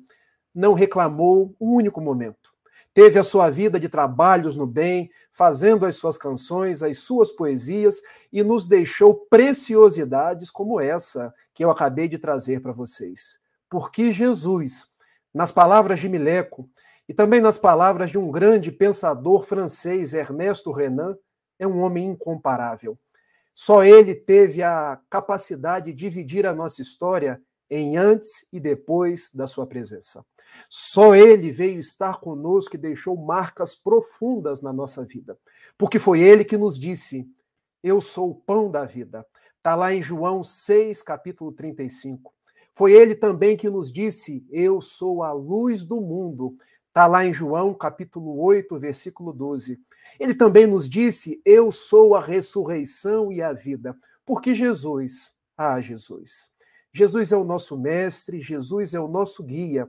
Quando Allan Kardec teve ensejo de perguntar qual o tipo mais perfeito que Deus nos enviou para ser nosso modelo e nosso guia, a menor resposta do Livro dos Espíritos, ou a mais curta, Jesus. Porque aquele que veio na condição de um espírito crístico, do governador do nosso planeta, para ser o nosso modelo, para a gente copiar, para ser o nosso guia, para a gente seguir. E eu gostaria, em 10 minutos, de falar de Jesus, eu poderia resumir numa única palavra: amor. mas eu quero, à guisa de um escritor, de um padre do sul das Minas Gerais, Francisco de Paula Vito, o Padre Vito, um negro encorpado que, já desencarnado, veio escrever por José Raul Teixeira, da nossa casa em Niterói, um livro formidável, Quem é o Cristo? E logo na lição introdutória, ele dedica a sua página inicial a nos responder quem é Jesus. Porque muitos perguntam: quem é um Cristo? Seria um filósofo? Seria um revolucionário? Seria um demiurgo? Seria um político? Quem é o Cristo? E Francisco de Paula Vitor, ao invés de responder diretamente, ele propõe uma citação do Evangelho de Jesus. Aquela de João, capítulo 6, versículo 20, que eu reconto para vocês na noite de hoje. Porque estavam os discípulos atravessando de uma margem para outra, daquele lago piscoso de Genezaré. Mas Jesus tinha ficado fazendo as suas orações. A noite caiu. Começaram as vagas daquele lago e os discípulos começaram a ficar com medo. Quando um vulto veio caminhando pelas águas. E de longe eles avistaram quem seria? Será um fantasma? Quem será que vem nos amedrontar com esse lago já tão assoberbado, essas ondas tão altas? Quando Simão Pedro é Jesus. Ele vem ao nosso encontro. Mestre, se és tu mesmo, permita que eu vá até ti. Vem, Simão Pedro. E ele foi. Caminhou um passo, caminhou dois passos, mas a sua fé titubeou e ele começou a afundar. Jesus dá-lhe as mãos e o chama para ir até ele, quando ele novamente caminha por sobre as águas, e ambos vão para o barco, e Jesus, é a vossa fé que vacilou, porque sou eu, não tem mais. Essa é a frase que Francisco de Paula Vitor utiliza então para descrever Jesus. Sou eu, não tem mais. Então, nesta noite belíssima de Natal, quando a gente evoca Jesus, e tenho certeza, nós que já somos 8 bilhões de criaturas no mundo, tendo lágrimas que ainda correm, tendo os mais variados problemas, nós temos um comandante do nosso navio. Nós temos alguém que vem direcionando os nossos passos, alguém que tem estado conosco durante todo o curso da nossa existência. Porque quando a gente vai ao encontro dele com os passos trôpegos, ele nos diz: sou eu não tem mais. Nas palavras do benfeitor Camilo, que é o guia espiritual de José Raul Teixeira, ele nos diz que Jesus é uma sublime estrela. E nós somos aqueles andarilhos do deserto que vamos sendo guiados por essa estrela para chegar na terra prometida. Só que essa terra prometida não é tão simplesmente a Palestina dos tempos antigos. É o reino dos céus que se encontra na nossa intimidade. Depois de nós nos fizermos pessoas melhores, mais afáveis ao bem, depois de nós estendermos os laços uns aos outros pela fraternidade que nos compete. Então, Jesus é essa estrela que vem nascendo do nosso coração há tanto, tanto tempo, que vem fazendo com que a gente ande nos levante e siga o encalço do seu amor, porque ele brilhou na manjedoura singela de Belém da Judá. Ele brilhou para pescadores humildes ali da Galileia. Essa estrela brilhou no alto do Monte Tabor quando se transfigurou. Ele brilhou quando rancenianos foram até ele e ele devolveu a rigidez epidérmica. Essa estrela brilhou quando devolveu a visão àqueles que não podiam enxergar. E até mesmo quando sobe o Gólgota, ele abre as suas mãos num formoso abraço pela humanidade, porque até ali ele brilhava. Quando eu for alçado no madeiro, eu atrairei a atenção de todos para mim. Então, Natal é tempo de lembrar de Jesus. É tempo de nós aformosearmos os nossos passos a essa divina estrela e tal qual um dia Saulo que se fez Paulo, nós possamos perguntar: é Natal mais uma vez. Já se passou tanto tempo, mestre, que queres que eu faça? Por onde queres que eu ande? Eu não quero me perder mais. Deixa eu ir contigo, porque já é tarde e a noite já vem. Segue aí, menino. Olha, e a festa com direito a tudo, porque Felipe está oferecendo aqui pastel de nata. Olha que desaforo. muito lindo, Rafael, muito lindo, viu? Nosso menino agora. É, então, o que, que a gente pode contribuir diante daquilo que o Rafa já, já sintetizou, tantas perspectivas da doutrina espírita, sob outros olhares, é, contribuições inúmeras já foram tragas através do seu coração nessas é, elucidações que ele nos trouxeram. Eu acho que talvez para a gente pensar no Divino Amigo, uh, restaria-nos uh, irmos também ao encontro de uma perspectiva mais íntima, para que a gente tenha vozes que nos chamam a atenção para tantos olhares, como também pensarmos naquilo que significativamente o Cristo tem representado na nossa trajetória diária. E é algo muito interessante, porque é, quando a gente começa a estudar Jesus na doutrina espírita, ele não fica mais longe, ele vem para mais para perto. Esse é o primeiro efeito de sentido que a doutrina espírita restaura em nós. Uma proximidade viva, uma ponte é criada entre o nosso entendimento e a presença deles. Porque a gente começa a perceber algo muito interessante. Uh, normalmente a gente tem a ideia de que os superiores se isolam em alguma parte do universo, naquela velha perspectiva de céu que todo mundo fica lá cantando, né, e tocando lira, essas coisas. Por vezes a gente lida com os espíritos superiores como se fossem eles os que estão à parte da criação, quando na verdade Quanto mais se sobe a Deus, mais se desce para atender as criaturas. E é por isso que a gente começa a entender que, hum, para além das distâncias, o Cristo se mostra conosco, devido à sua confiança nos nossos corações, sua capacidade de amar, de perceber e de sentir, extrapola-nos a limitação do nosso olhar. Suas autoridades no mundo são daquelas que se afugentam da massa comum Cristo, no entanto, é daqueles que nos conhecem as lágrimas, que sabe-nos do pranto, que entende-nos por vezes os tormentos do pensamento e que caminha lado a lado conosco, o qual aconteceu aos discípulos queridos em Emaús, quando nas vésperas, no, no momento posterior aos sofrimentos da crucificação, estavam eles como que desalentados e ainda uma vez Jesus se colocava diante deles a mostrar: olha, gente, estou aqui, continuamos o compromisso. A vida não se constituirá em nenhum momento obstáculo para estarmos juntos.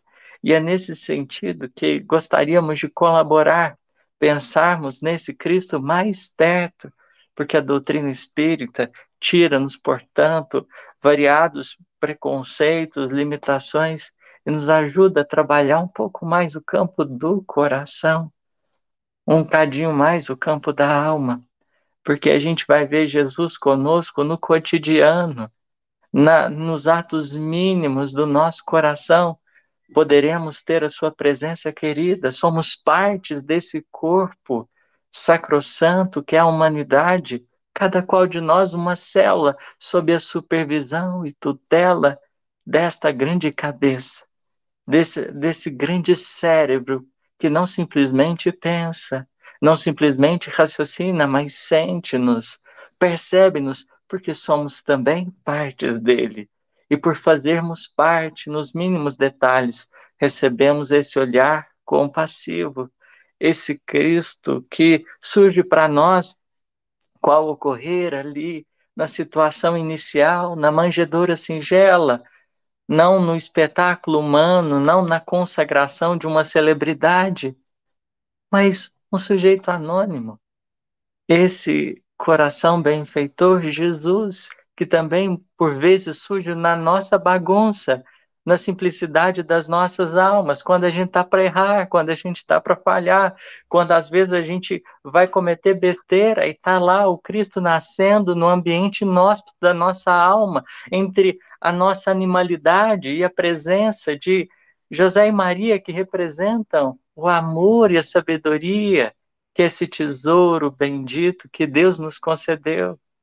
O Cristo essencialmente se mostra conosco. Não veio porque a gente tinha alguma coisa para oferecer, veio porque a obra tinha que começar. Estendeu-nos a mão porque a gente tinha possibilidades mais altas? Não, mas porque, de certo modo, apesar de todas as fragilidades, o nosso espírito ainda teria alguma coisa para cooperar com a humanidade. E é nesse sentido que vamos afunilando a nossa reflexão aqui para já passarmos para devolvermos para o Jorge, para a Cris, mas é, é o, nos darmos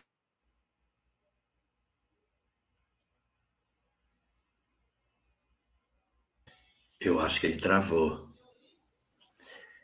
É um Olha... desafio, né, meu amigo Elahá? Fazer uma live de duas horas na noite de Natal. Imagina, as pessoas estão se conectando, né? Falando o tempo todo, mas está dando certo. Foi só uma travadinha, viu, Vitor Hugo, querido? Já vou terminar aqui, porque deve ser o, o, plano espiritual falando. Já falou demais, rapaz. Pode ser. Só mais um detalhezinho.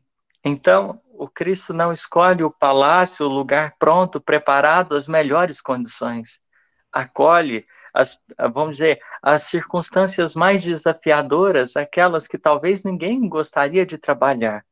Cristo, ao se deparar com a humanidade, pelo amor se dispõe a observar os espíritos.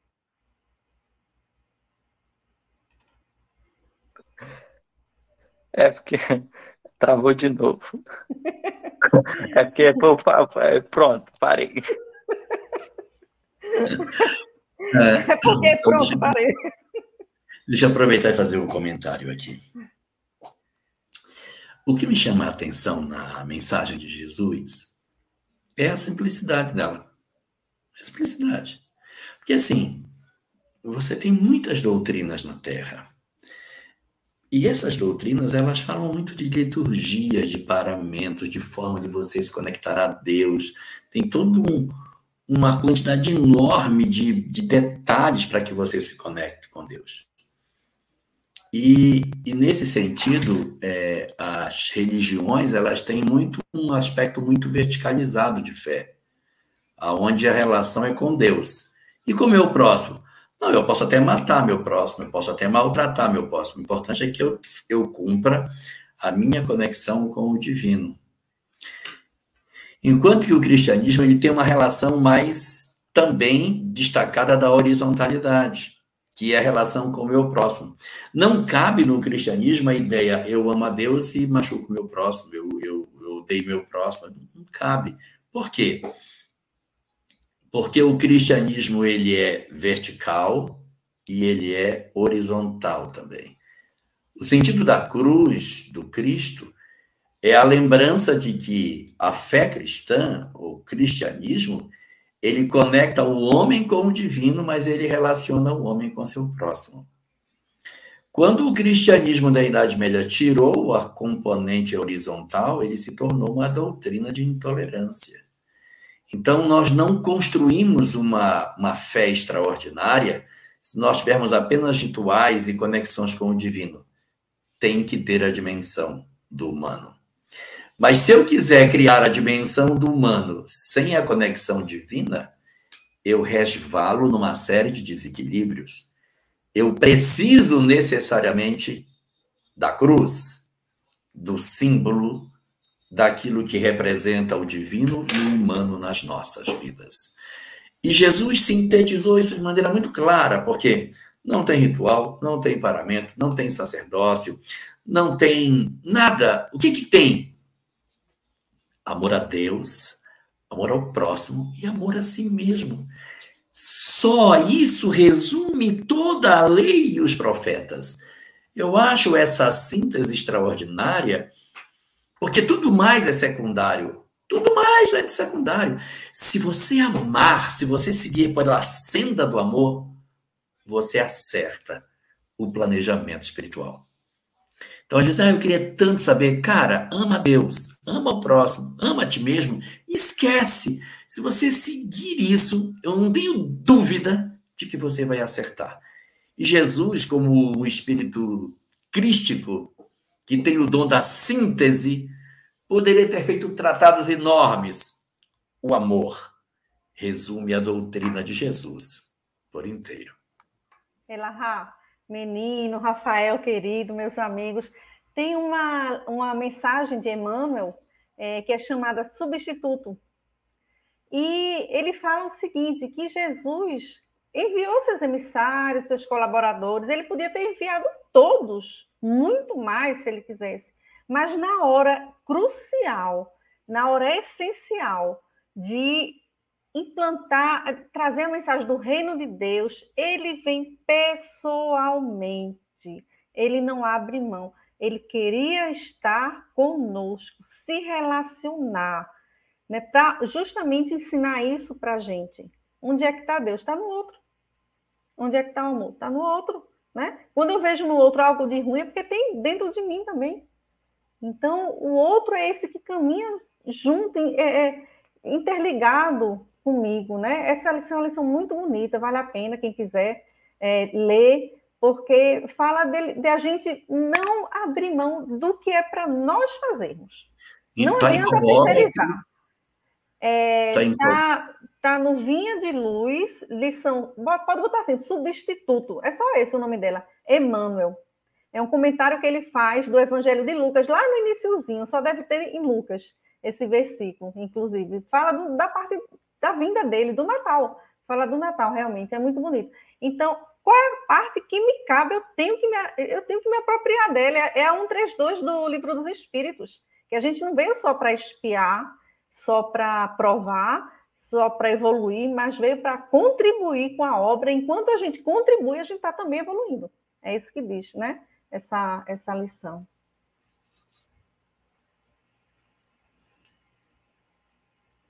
Tá fechado, meu Estamos- amor. É, estamos, estamos indo para o fechamento dessa nossa parte. Rafa, o que, que você quer deixar para nós de reflexão final, antes da gente passar aí para que o Vitor possa fazer o fechamento? Eu quero agradecer muitíssimo a você, Jorge Alahá, que tem sido um paizão para todos nós, uns mais jovens, outros jovens há mais tempo, tem nos auxiliado bastante. Quero agradecer a você, Cris. Quero agradecer a todos que estão no nosso chat, porque Natal é esse encontro de almas que convergem para o Cristo. Quero falar uma coisa que de início pode parecer triste, mas depois vocês vão perceber que é Jesus chegando nas nossas vidas.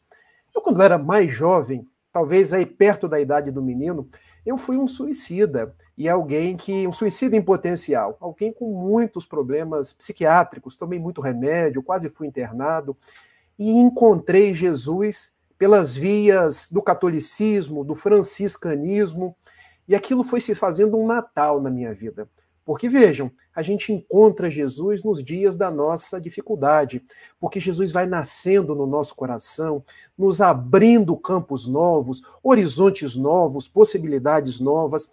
E eu me dei conta, Cris e Elahá, que quanto mais eu saía da verticalidade da cruz para a horizontalidade na direção do meu próximo, mais aí eu amainava as minhas próprias dores. Não que eu não precisasse dos tratamentos do mundo, mas que o ato de abraçar, de ir às outras pessoas, de propiciar que o Natal que eu tinha recebido pudesse ser o Natal das outras pessoas, isso me fazia muito bem. Com 18 anos, eu cheguei no Espiritismo. Aí eu me dei conta que Jesus, o amigo de João 15,15, 15, adquiriu uma nova forma.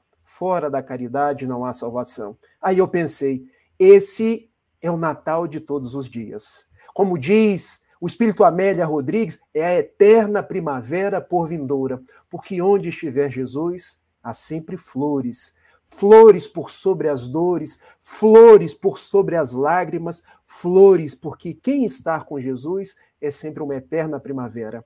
Então, meus amigos, que Jesus possa nascer nos nossos corações, mesmo que os dias sejam difíceis, mesmo que os dias sejam de dificuldades, e ao receber Jesus, que nós recebamos a luz e levamos essa luz a quem está perto de nós, ao nosso próximo, porque aí o Natal vai se fazendo uma luz no nosso mundo como um todo. Um beijo para vocês e que Jesus prossiga guiando os nossos passos. Feliz Natal, Rafa. Feliz Obrigado. Natal. E aí, Vitor, que, é que você comenta conosco para a gente fechar nosso módulo? Para a internet não travar de novo, eu vou falar bastante rápido. É, o que eu gostaria de todo coração, que diante dessa data tão nobre, que a gente se volta ao pensamento mais profundamente, que a gente possa abrir um cadinho mais as portas do coração. Divino Amigo, para além de condições especiais, espera-nos na simplicidade das nossas almas. Muitas vezes o que teremos para oferecer é a manjedoura singela, divisando o espaço com a nossa anualidade, com as partes mais difíceis, trazendo a presença dos pastores quais ideias novas que começamos a cultivar diante da vida. Mesmo assim, Jesus, apesar de ofertarmos-lhe ainda as condições tão precárias, permite-nos sentir a alegria de renascer, de renovarmos, de transformarmos, porque em verdade não foi o ambiente que impediu que fosse dito diante da da claridade daquela noite inesquecível. Glória a Deus nas alturas, paz na terra, boa vontade para com os homens. Ainda hoje a vida espera-nos o Espírito, a disposição sincera de começar, porque em verdade Jesus veio para obrar em nós. Independente do ponto de partida, o mais importante é onde a gente vai chegar. Que a gente tenha um Natal pertinho dele, que independente da nossa família, não, a gente esperamos condições exteriores especiais também. Estará conosco aceitando-nos as dificuldades e limitações para estar verdadeiramente conosco. Muito bom. Gente, a gente se despede de vocês aqui, agradece demais a presença de vocês. Quero dizer a todos, antes deles entrarem, Cris, que tá bom.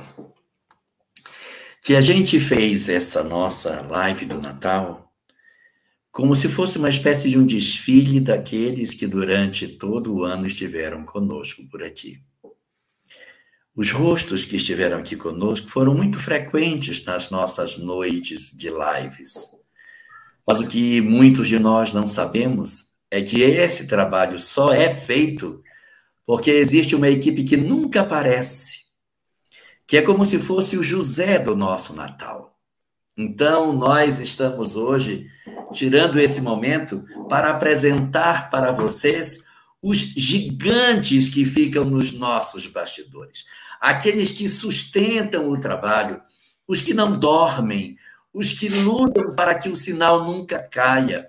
Porque quando a live termina, nós todos vamos descansar, nós vamos repousar, nós vamos dormir, mas eles continuarão acordados sete dias por semana, 24 horas, como sinal no ar, para que todos nós, quando liguemos, seja na Rai TV, seja na Web Rádio Fraternidade, seja no canal Renovando Consciências, seja no NEP, não interessa onde você ligue, você vai encontrar uma programação porque esses nossos queridos companheiros é que estão aqui para fazer esse trabalho.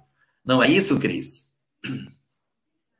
Demais. E que alegria poder ah, olhar aqui, né? Eu estava com medo do Zé, não vi, que ele está aí com a família, morrendo de medo, porque esse aqui me abraçou assim, eu verdinha, sem saber nem onde tocava para entrar numa live, e ele me deu a chance para mim, para o meu parceiro Rinaldo aqui, e maior confiança né, acreditando realmente no trabalho sério da gente, graças a Deus. Aí depois vem Norma da mesma forma, né, abrindo espaço com maior carinho e deixando à vontade, deixando a gente ser quem a gente é, porque é tão difícil quando alguém quer impor um roteiro para a gente, né, Lara? E a gente fala aqui, a gente brinca, a gente fala de uma maneira muito simples, porque eu acho que o Evangelho de Jesus é simples, então eles aceitam a gente do jeito que a gente é, né?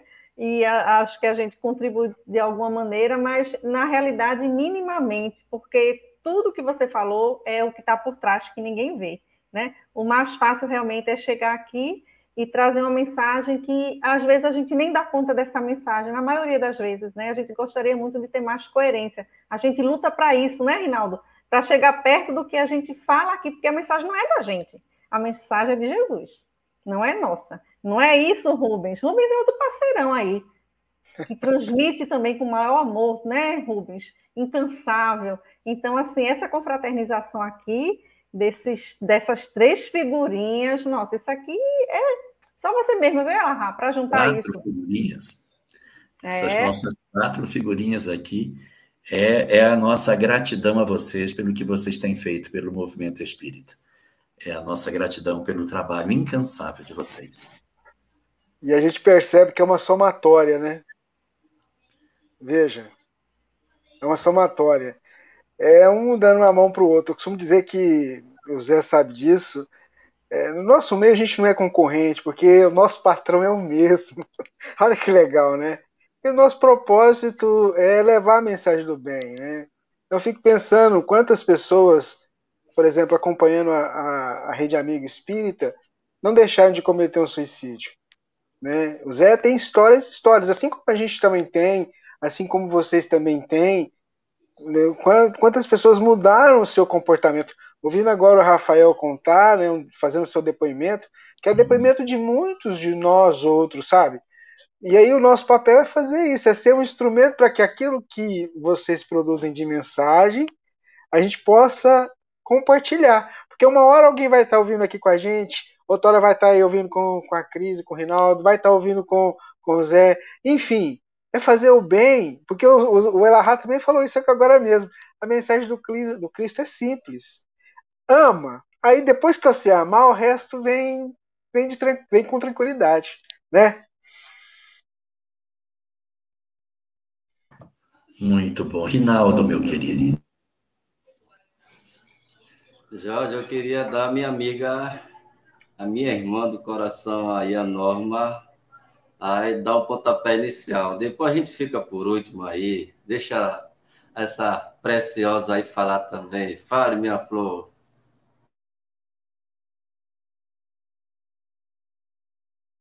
Tá fechado, amor. Dizendo, a voz está embarcada, né? Assim, é muita gratidão, muita alegria, muita felicidade, né? Poder estar aqui com vocês nesse momento, né? Eu acho que é, um, é uma energia diferente, né? Então, Jesus. É, sabe, sei de tantas coisas que a gente estava ouvindo aqui, né, nos bastidores, sabe, todo esse percurso, né, toda essa trajetória e aquilo que vocês já falaram, né, da gente poder, né, que é, está tentando propagar isso, né, tentando fazer com que cada um é, se reencontre né, com Cristo, né, que cada um prepare a sua manjedoura para receber o Cristo dentro de si, né, é, poder nesse momento a gente sabe viver esse Natal diferente, né? Hoje muitas famílias ainda estarão preocupadas com o presente que comprou deixou de comprar, com a roupa que comprou deixou de comprar, né? Com Alguns pais e mães estarão tristes, chorando pelo presente material que não deram a seus filhos, né? quando a gente sabe que a, a, a doutrina nos, nos mostra tantos presentes que a gente pode dar, né? além da matéria. Né? Muitos estarão preocupados com a ceia, com o dinheiro que não recebeu né, ainda para fazer a ceia, o dinheiro que não dá, as contas apertadas. Né? E até porque houve um distanciamento disso, né? Tipo assim, o Natal virou Papai Noel, as crianças, a gente perguntar o que é Natal para as crianças, é Papai Noel chegando. Ainda hoje eu via meus netos dizendo né, que não iam dormir, iam ficar de plantão até o Papai Noel chegar, porque queria realmente ver o Papai Noel chegar e colocar o presente nas árvores, né? Assim, assim, a que ponto... E a minha filha falando que ano passado eles ficaram acordados até três horas da manhã, né? Então, assim, isso é até um, uma, um convite à reflexão. O que é que nós estamos fazendo né, com as nossas crianças, a ponto de, de crianças de 5, 6, 7 anos ficarem acordadas até 3 horas, quando não aguentaram mais, que foram dormindo, esperando Papai Noel dormiram debaixo da árvore de Natal, né? ali de plantão mesmo, para poder ver o Papai Noel chegar. Então, é, e a gente trazer o que é realmente o Natal, que é essa renovação? Que a gente é, compreender que toda essa trajetória de Jesus, né? desde a anunciação, a manjedoura, todo o trajeto até o Calvário, tudo isso é um percurso né? que nos convida a gente a refletir sobre como está o nosso percurso, né? como está a nossa caminhada, o que é que nós estamos fazendo. Né? Ainda hoje, há pessoas procurando Jesus, né? procurando Jesus material, né? querendo que Jesus reencarne né? e venha para ter junto com a gente. Né? E Jesus nunca nos abandonou, Jesus nunca nos deixou, sabe? É, e aí eu lembro assim, acho que está aqui, está aqui sim, é, eu gostaria de compartilhar, para quem estiver nos assistindo e não conhece, acredito que vocês lembram desse, desse poema, né, de Jesus, esse poema de Maria Dolores, intitulado Procura, assim. Eu gosto muito, sabe, gente, porque estamos ainda procurando Jesus aonde, né? Onde é que a gente está procurando Jesus? E nesse livro Coração e Vida, né, Maria Dolores coloca, está sendo procurado o homem considerado Galileu 33 anos, pela cara e expressão triste, cabelos longos e barba maltratada, marcas sanguinolentas nas mãos e nos pés. Caminha habitualmente acompanhado de mendigos e vagabundos, doentes e mutilados, cegos e infelizes. Onde aparece frequentemente. É visto entre grande séquito de mulheres, sendo algumas de má vida, com crianças esfarrapadas.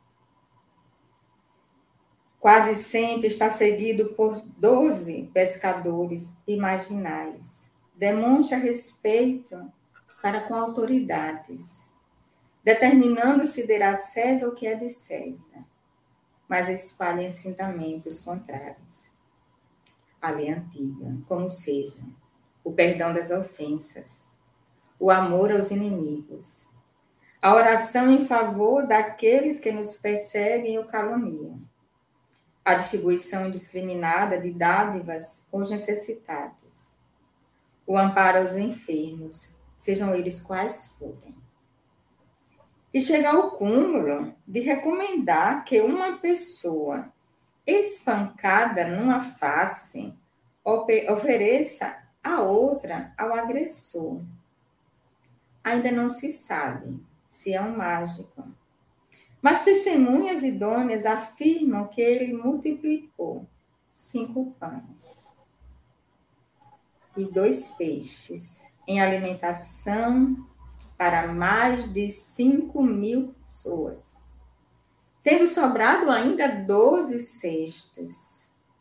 Considerado impostor por haver trazido pessoas mortas à vida, foi preso e espancado. Sentenciado à morte com absoluta aprovação do próprio povo que o condenou. De preferência, Barrabás, malfeitor conhecido Recebeu insultos, não se ofendeu. Quando questionado pela justiça, complicando-se-lhe a situação, porque seus próprios seguidores o abandonaram nas horas mais difíceis. Sob afrontas e zombarias, foi crucificado entre dois ladrões não teve parentes que lhe demonstrassem solidariedade, a não ser sua mãe, uma frágil mulher que chorava aos pés da cruz. Depois de morto, não se encontrou lugar para sepultá-lo, senão lodoso recanto de um túmulo por favor de um amigo, após o terceiro dia do sepultamento desapareceu do sepulcro e já foi visto por diversas pessoas, que o identificaram pelas chagas sangrentas dos pés e das mãos. Esse é o homem que está sendo cuidadosamente procurado. Seu nome é Jesus de Nazaré, e se puderes encontrá-lo, deve segui-lo. Então, esse poema, no momento em que se segue tantas coisas, né? Onde se fala dos influências, né? Digitais influências, e tantas. E as pessoas produzem aberrações para serem seguidas. E o que, é que a gente está fazendo, né? Com esse presente, com a luz do mundo, esse presente que a humanidade recebeu, né? E que aquilo como uma das falas do Elahá, é, a gente ouve, mas não internaliza, não vivencia, não guarda no coração, guarda aqui, mas não guarda no coração, não sente. E a gente precisa sentir. E vivenciar o Natal é sentir esse ser, essa família, né, o que é o título dessa live, né? Essa família onde eles têm essas virtudes em comum, proteção, simplicidade, dignidade, obediência. A gente vai vendo que cada virtude é comum a todos três, a Maria, a José e a Jesus, né? Renúncia, entrega. Gente, sabe, é uma, é uma, é uma emoção, sabe? Eu acho que eu passo a palavra para vocês, porque eu chorei aqui nos bastidores a live inteira, sabe? Inteira por esse momento. Obrigado, Elahá, obrigada, Aparecido, a Rede Amigo Espírita, a Web Rádio Fraternidade, que retransmite toda essa parceria, como vocês falaram. Acho que não tem que estar, sabe, quem é quem. Vamos divulgar a mensagem, vamos libertar consciências, vamos renovar consciências, porque o Evangelho é esse convite à renovação, né? E Cris e Rinaldo, eles sabem quanto eles estão aqui né, dentro, o quanto são pessoas muito caras, muito especiais para mim. A Cris, que eu já tive a oportunidade de lá no encontro, né, em Pernambuco, de conhecer presencialmente, mas aqui eu sinto como se eu conhecesse todos vocês, sabe? Sem ter ainda o contato presencial, mas o sentimento que eu tenho é esse. É só gratidão por estar aqui com vocês, só isso. Te amo, viu? Zé Aparecido. Boa noite a todos. Estão me ouvindo bem? Super bem. Super bem. Ah, é eu coloquei um microfone aqui, um, diferenciado aqui. É chique. Mas olha, algumas palavras. Eu não sou orador espírita, não sou estudioso, mas sou um grande divulgador. Juntamente com o Rubens aqui, com a Norma também, com todos aqui falou da gente, mas nós temos que falar dessa turma que está aqui. Essa turma dá o sangue mesmo. Nós todos somos influencer de Jesus. Nós divulgamos Jesus nas mídias sociais. E se não fosse o público, né?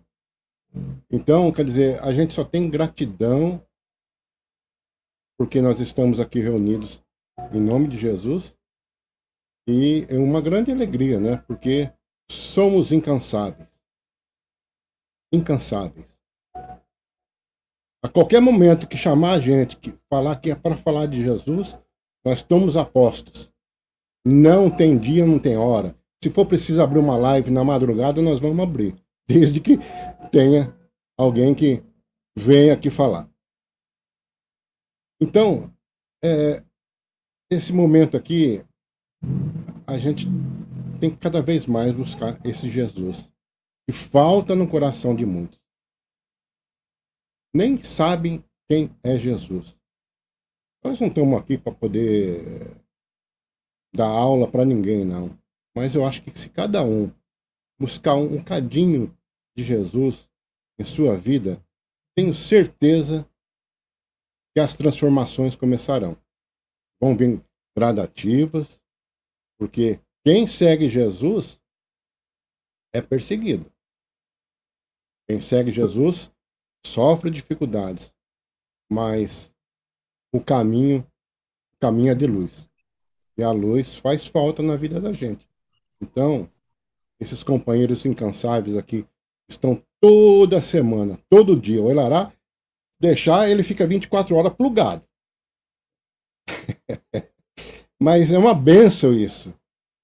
Falta mais mesmo. Falta muita gente falando de Jesus. Nós temos que preencher, porque o momento é muito delicado. É muito delicado. Ontem mesmo, a gente viu. Hoje, acho que foi hoje, no jornal de hoje ou de ontem. Não, acho que foi hoje. Lá na Ucrânia, lá o pessoal fazendo árvore de Natal com sacos, com restos, e. Olha, aquilo lá é de cortar o coração, aquilo lá é de uma emoção tão grande. Então, tem gente que está sofrendo nesse mundo. E a gente é, não pode ficar feliz totalmente, sendo que parte do mundo está em sofrimento.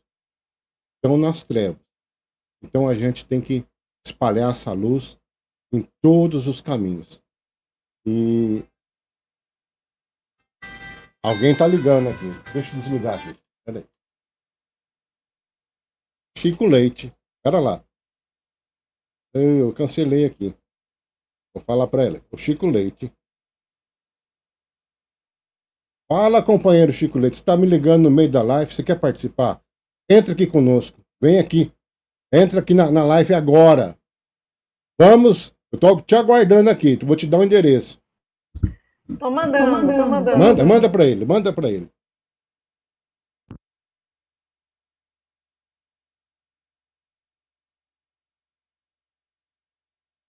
Tá fechado, Zé.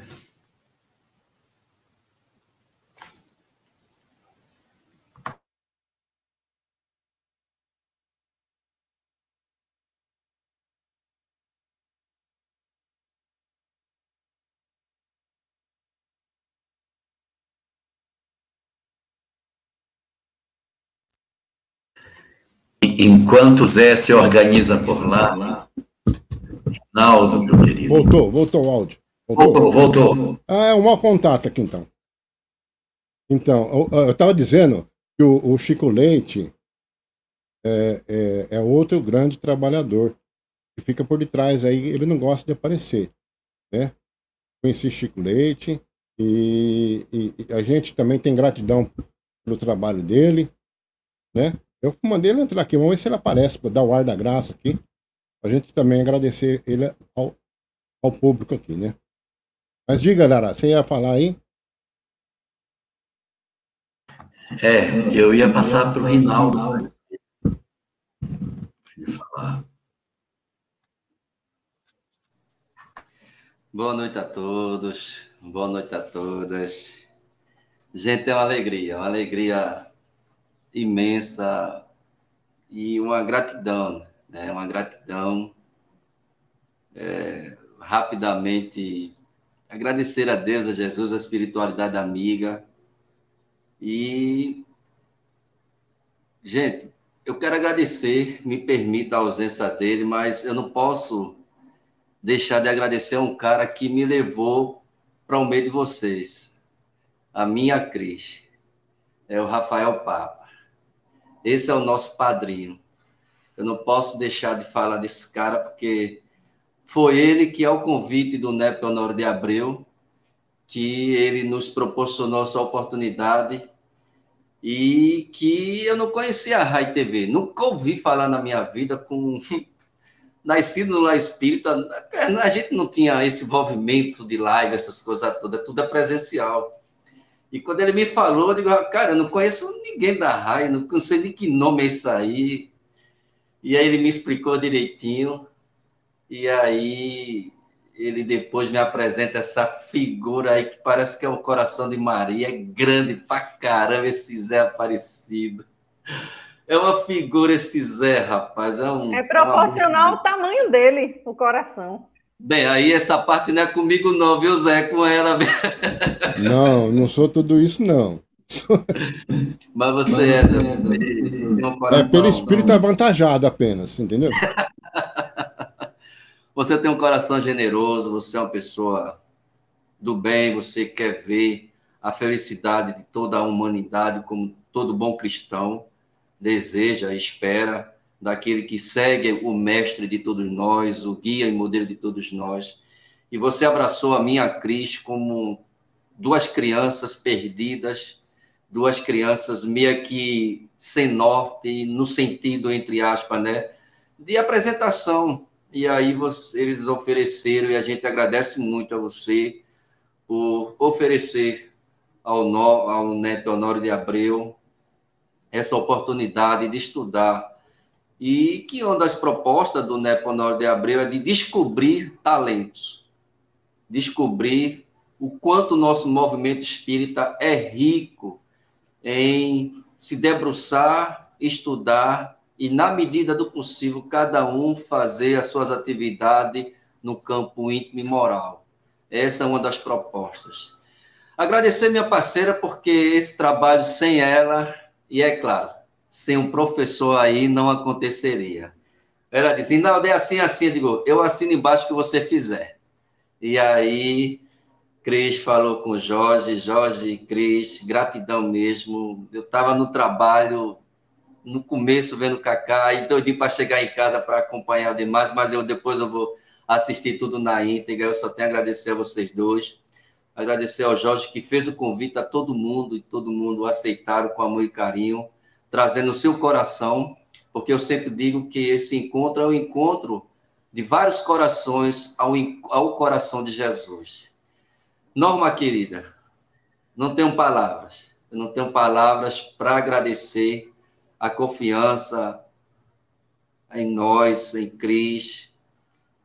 É muito emocionante mesmo a gente ver quantas pessoas acreditam no nosso trabalho, no nossa honestidade, nossa sinceridade, apesar de ainda estar a milênio daquilo da proposta maior de todos nós, que é de ser espírito e um Cristo em cada um de nós. Eu agradeço a você a confiança, ao Chico Leite, que nos convidara para esse trabalho tão grandioso, ao Rubens também, pelo trabalho grandioso que tem feito aí no nosso movimento espírita, todos os sites, todos os canais. Eu agradeço a Deus por essas almas inteligentes, conectadas com o mundo maior, que abre espaço para todo mundo. E é claro, Zé é muito criterioso, ele está certo a gente precisa de bons oradores, porque de muitos falsos cristos, falsos profetas, a gente está cheio dentro do nosso movimento espírita. E a gente precisa fazer que nem Jesus, que minha palavra seja sim, sim ou não, não. E aí o Cristo, ele nos dá o primeiro exemplo, nascendo na manjedoura. E para finalizar, eu não poderia trazer hoje no plantão uma moradora desce para conversar comigo e eu sei a dificuldade, ela mora só, da convivência dela com o irmão, porque o irmão não mora com ela, é casado.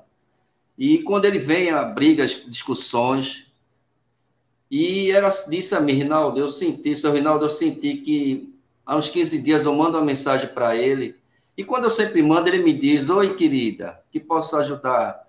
E passou 15 dias sem me responder. E ele teve hoje em casa, e aí a gente começou a conversar, ele se chateou. O que é que você, por que você está com raiva de mim? Você nunca mais me respondeu. Aí ele fez, pense no que você fez, raciocine. E com isso ele desceu para a garagem e aí ela desce correndo. No que ela desce correndo, ela para na garagem o carro e ele olha para ela dentro do carro e diz: o que é que você quer mais comigo? E ela diz: Eu quero pedir perdão.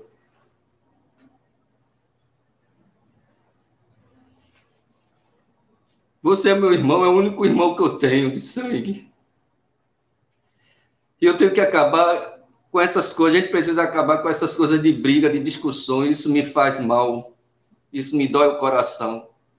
E eu não quero ficar mais de mal de você, nem com raiva de você. Me perdoe por tudo que eu falei, por tudo que eu fiz.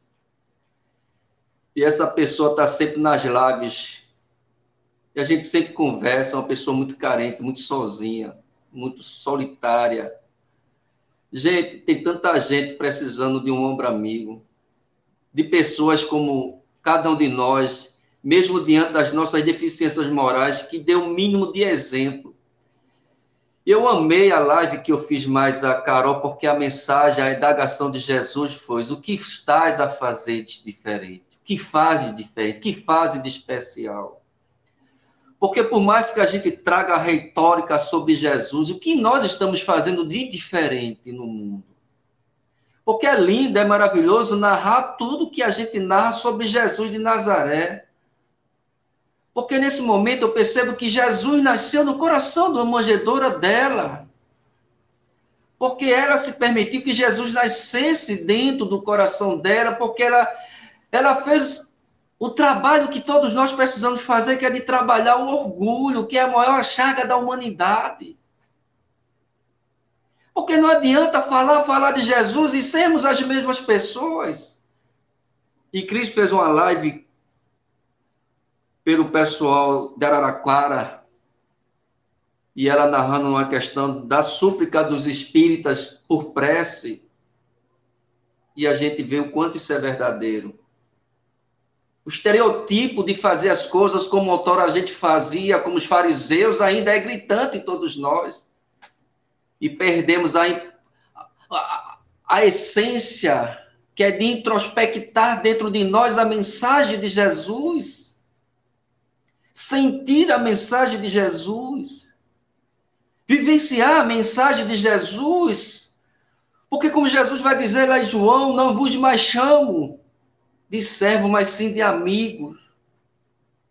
E mais um novo mandamento vos dou, que amais uns aos outros como eu vos amei.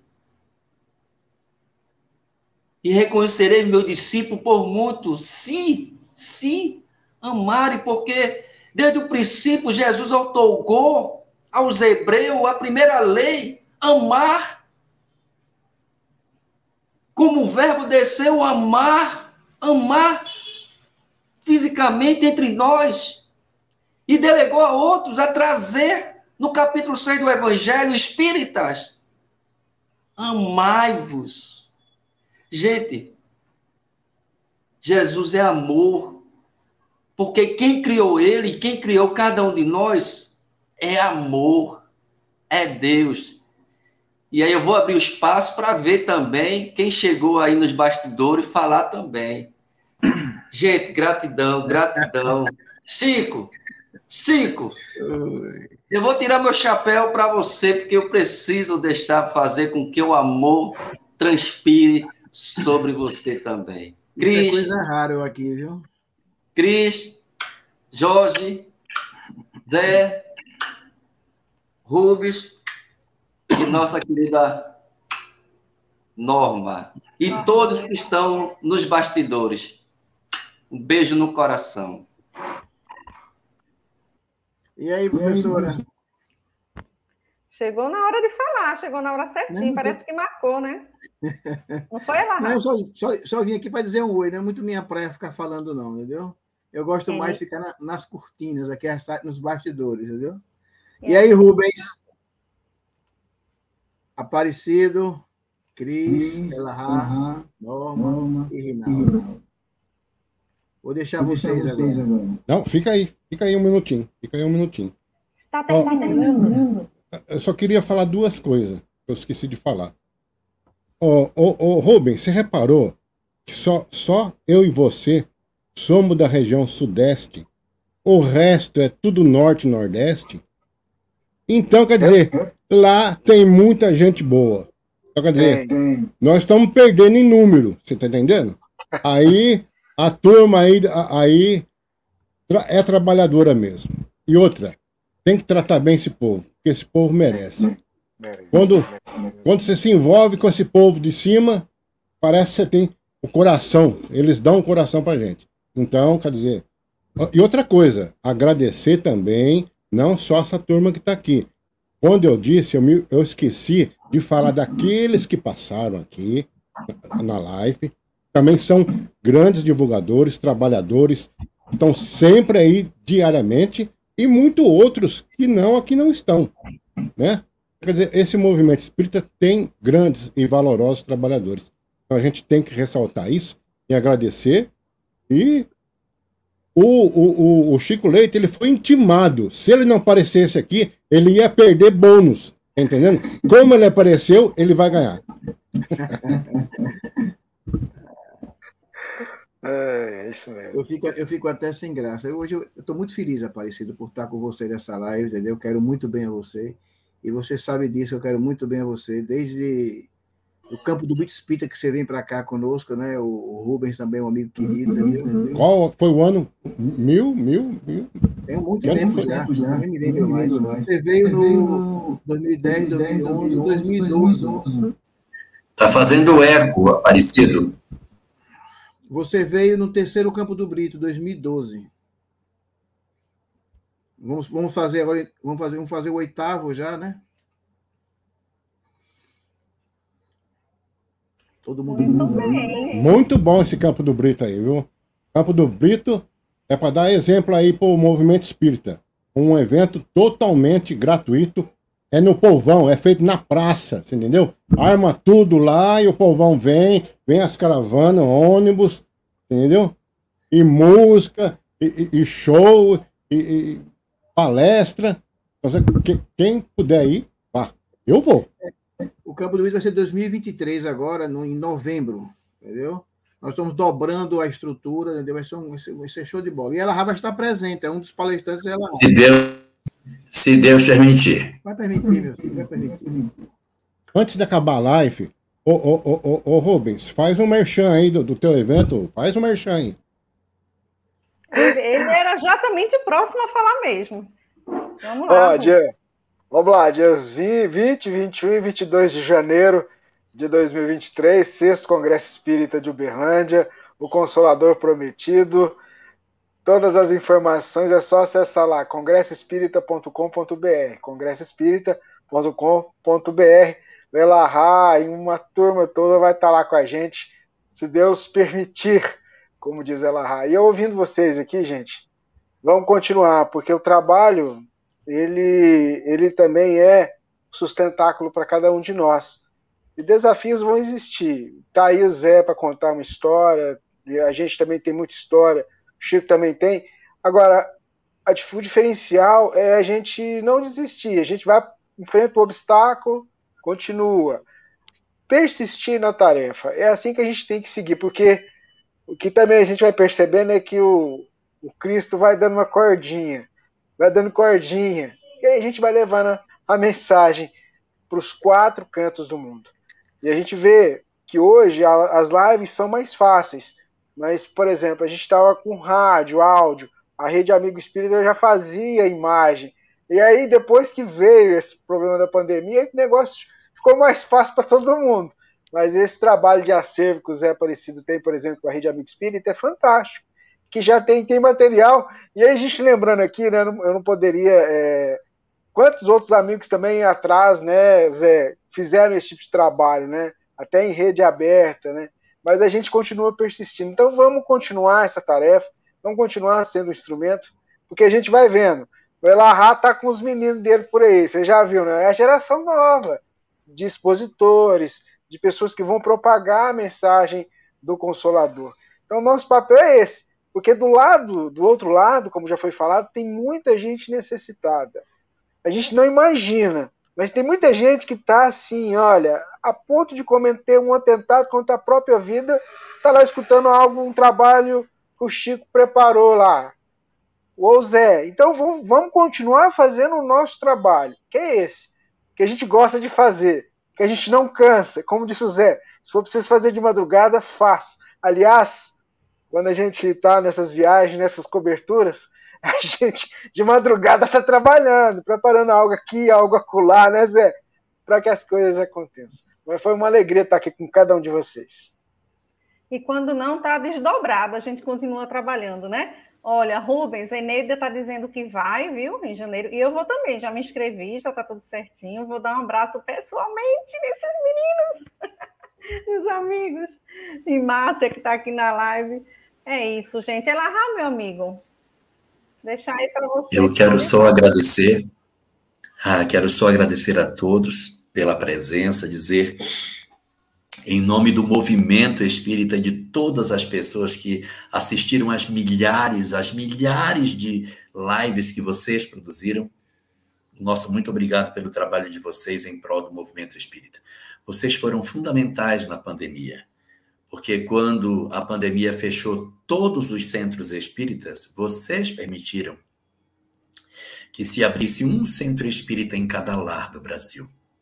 Então, a nossa gratidão eterna pelo que vocês fizeram e continuam fazendo por todos nós. E a gente vai encerrar a nossa live. a Cris vai fazer. Oi, Elahá, eu queria fazer Oi. um convite ao pessoal, fazer o meu, o meu, a minha propaganda também, né? De 22 a 24 de setembro de 2023, nós teremos o oitavo congresso, congresso, Congresso Espírita de Sergipe que vai acontecer no Teatro Ateneu. Então, 22, 23, 24 de setembro de 23, o oitavo Congresso Espírita de Sergipe, no Teatro Tobias Barreto. Muito bom. E em novembro de 23, o Campo do Brito Espírita. Aí o Zé quer também. Não, eu só vi uma coisa aqui. A data do evento do Rubens acontece na véspera do meu aniversário. Eu já estou lembrando aqui para todo mundo lembrar de mim. Então tá, você lembra que dá. 23, eu faço dia 23. Eu, dia 23 é segunda. De que é? Segunda, né? Então já. É, segunda-feira. A gente entendeu seu, seu apontamento. Então, então a Cris vai encerrar o nosso evento, fazendo a nossa prece de encerramento da nossa atividade. E fica aqui o nosso agradecimento a todos. Uma boa noite. Fala, Rinaldo. Eu quero é, anunciar que agora no dia 7 de janeiro nós iremos ter o segundo encontro interreligioso religioso promovido pelo NEP Honório de Abreu. Exclusividade, Rai TV, estaremos aí, o Jorge está com a gente, uma turma boa aí, vai discutir o tema A Paz Comece em Mim. Muito bem, bem lembrado. Meus queridos amigos irmãos, Gratidão enorme a todos vocês. Mas vamos, nesse momento, nos juntar né, a todos que aqui estão presentes, a espiritualidade, os amigos do chat também, que não pararam de agradecer a vocês. Né? Muitos realmente têm depoimentos aqui, eu estava lendo, emocionantes, né, de, de, contribuição que vocês enviaram até livros para eles, para eles é, se sustentarem na pandemia. Jesus de Nazaré, sol de nossas vidas, é por ti, Senhor, que aqui estamos. Nos ampara, nos ajuda a nos mantermos, como recomenda nosso querido benfeitor Emmanuel, a perseverança.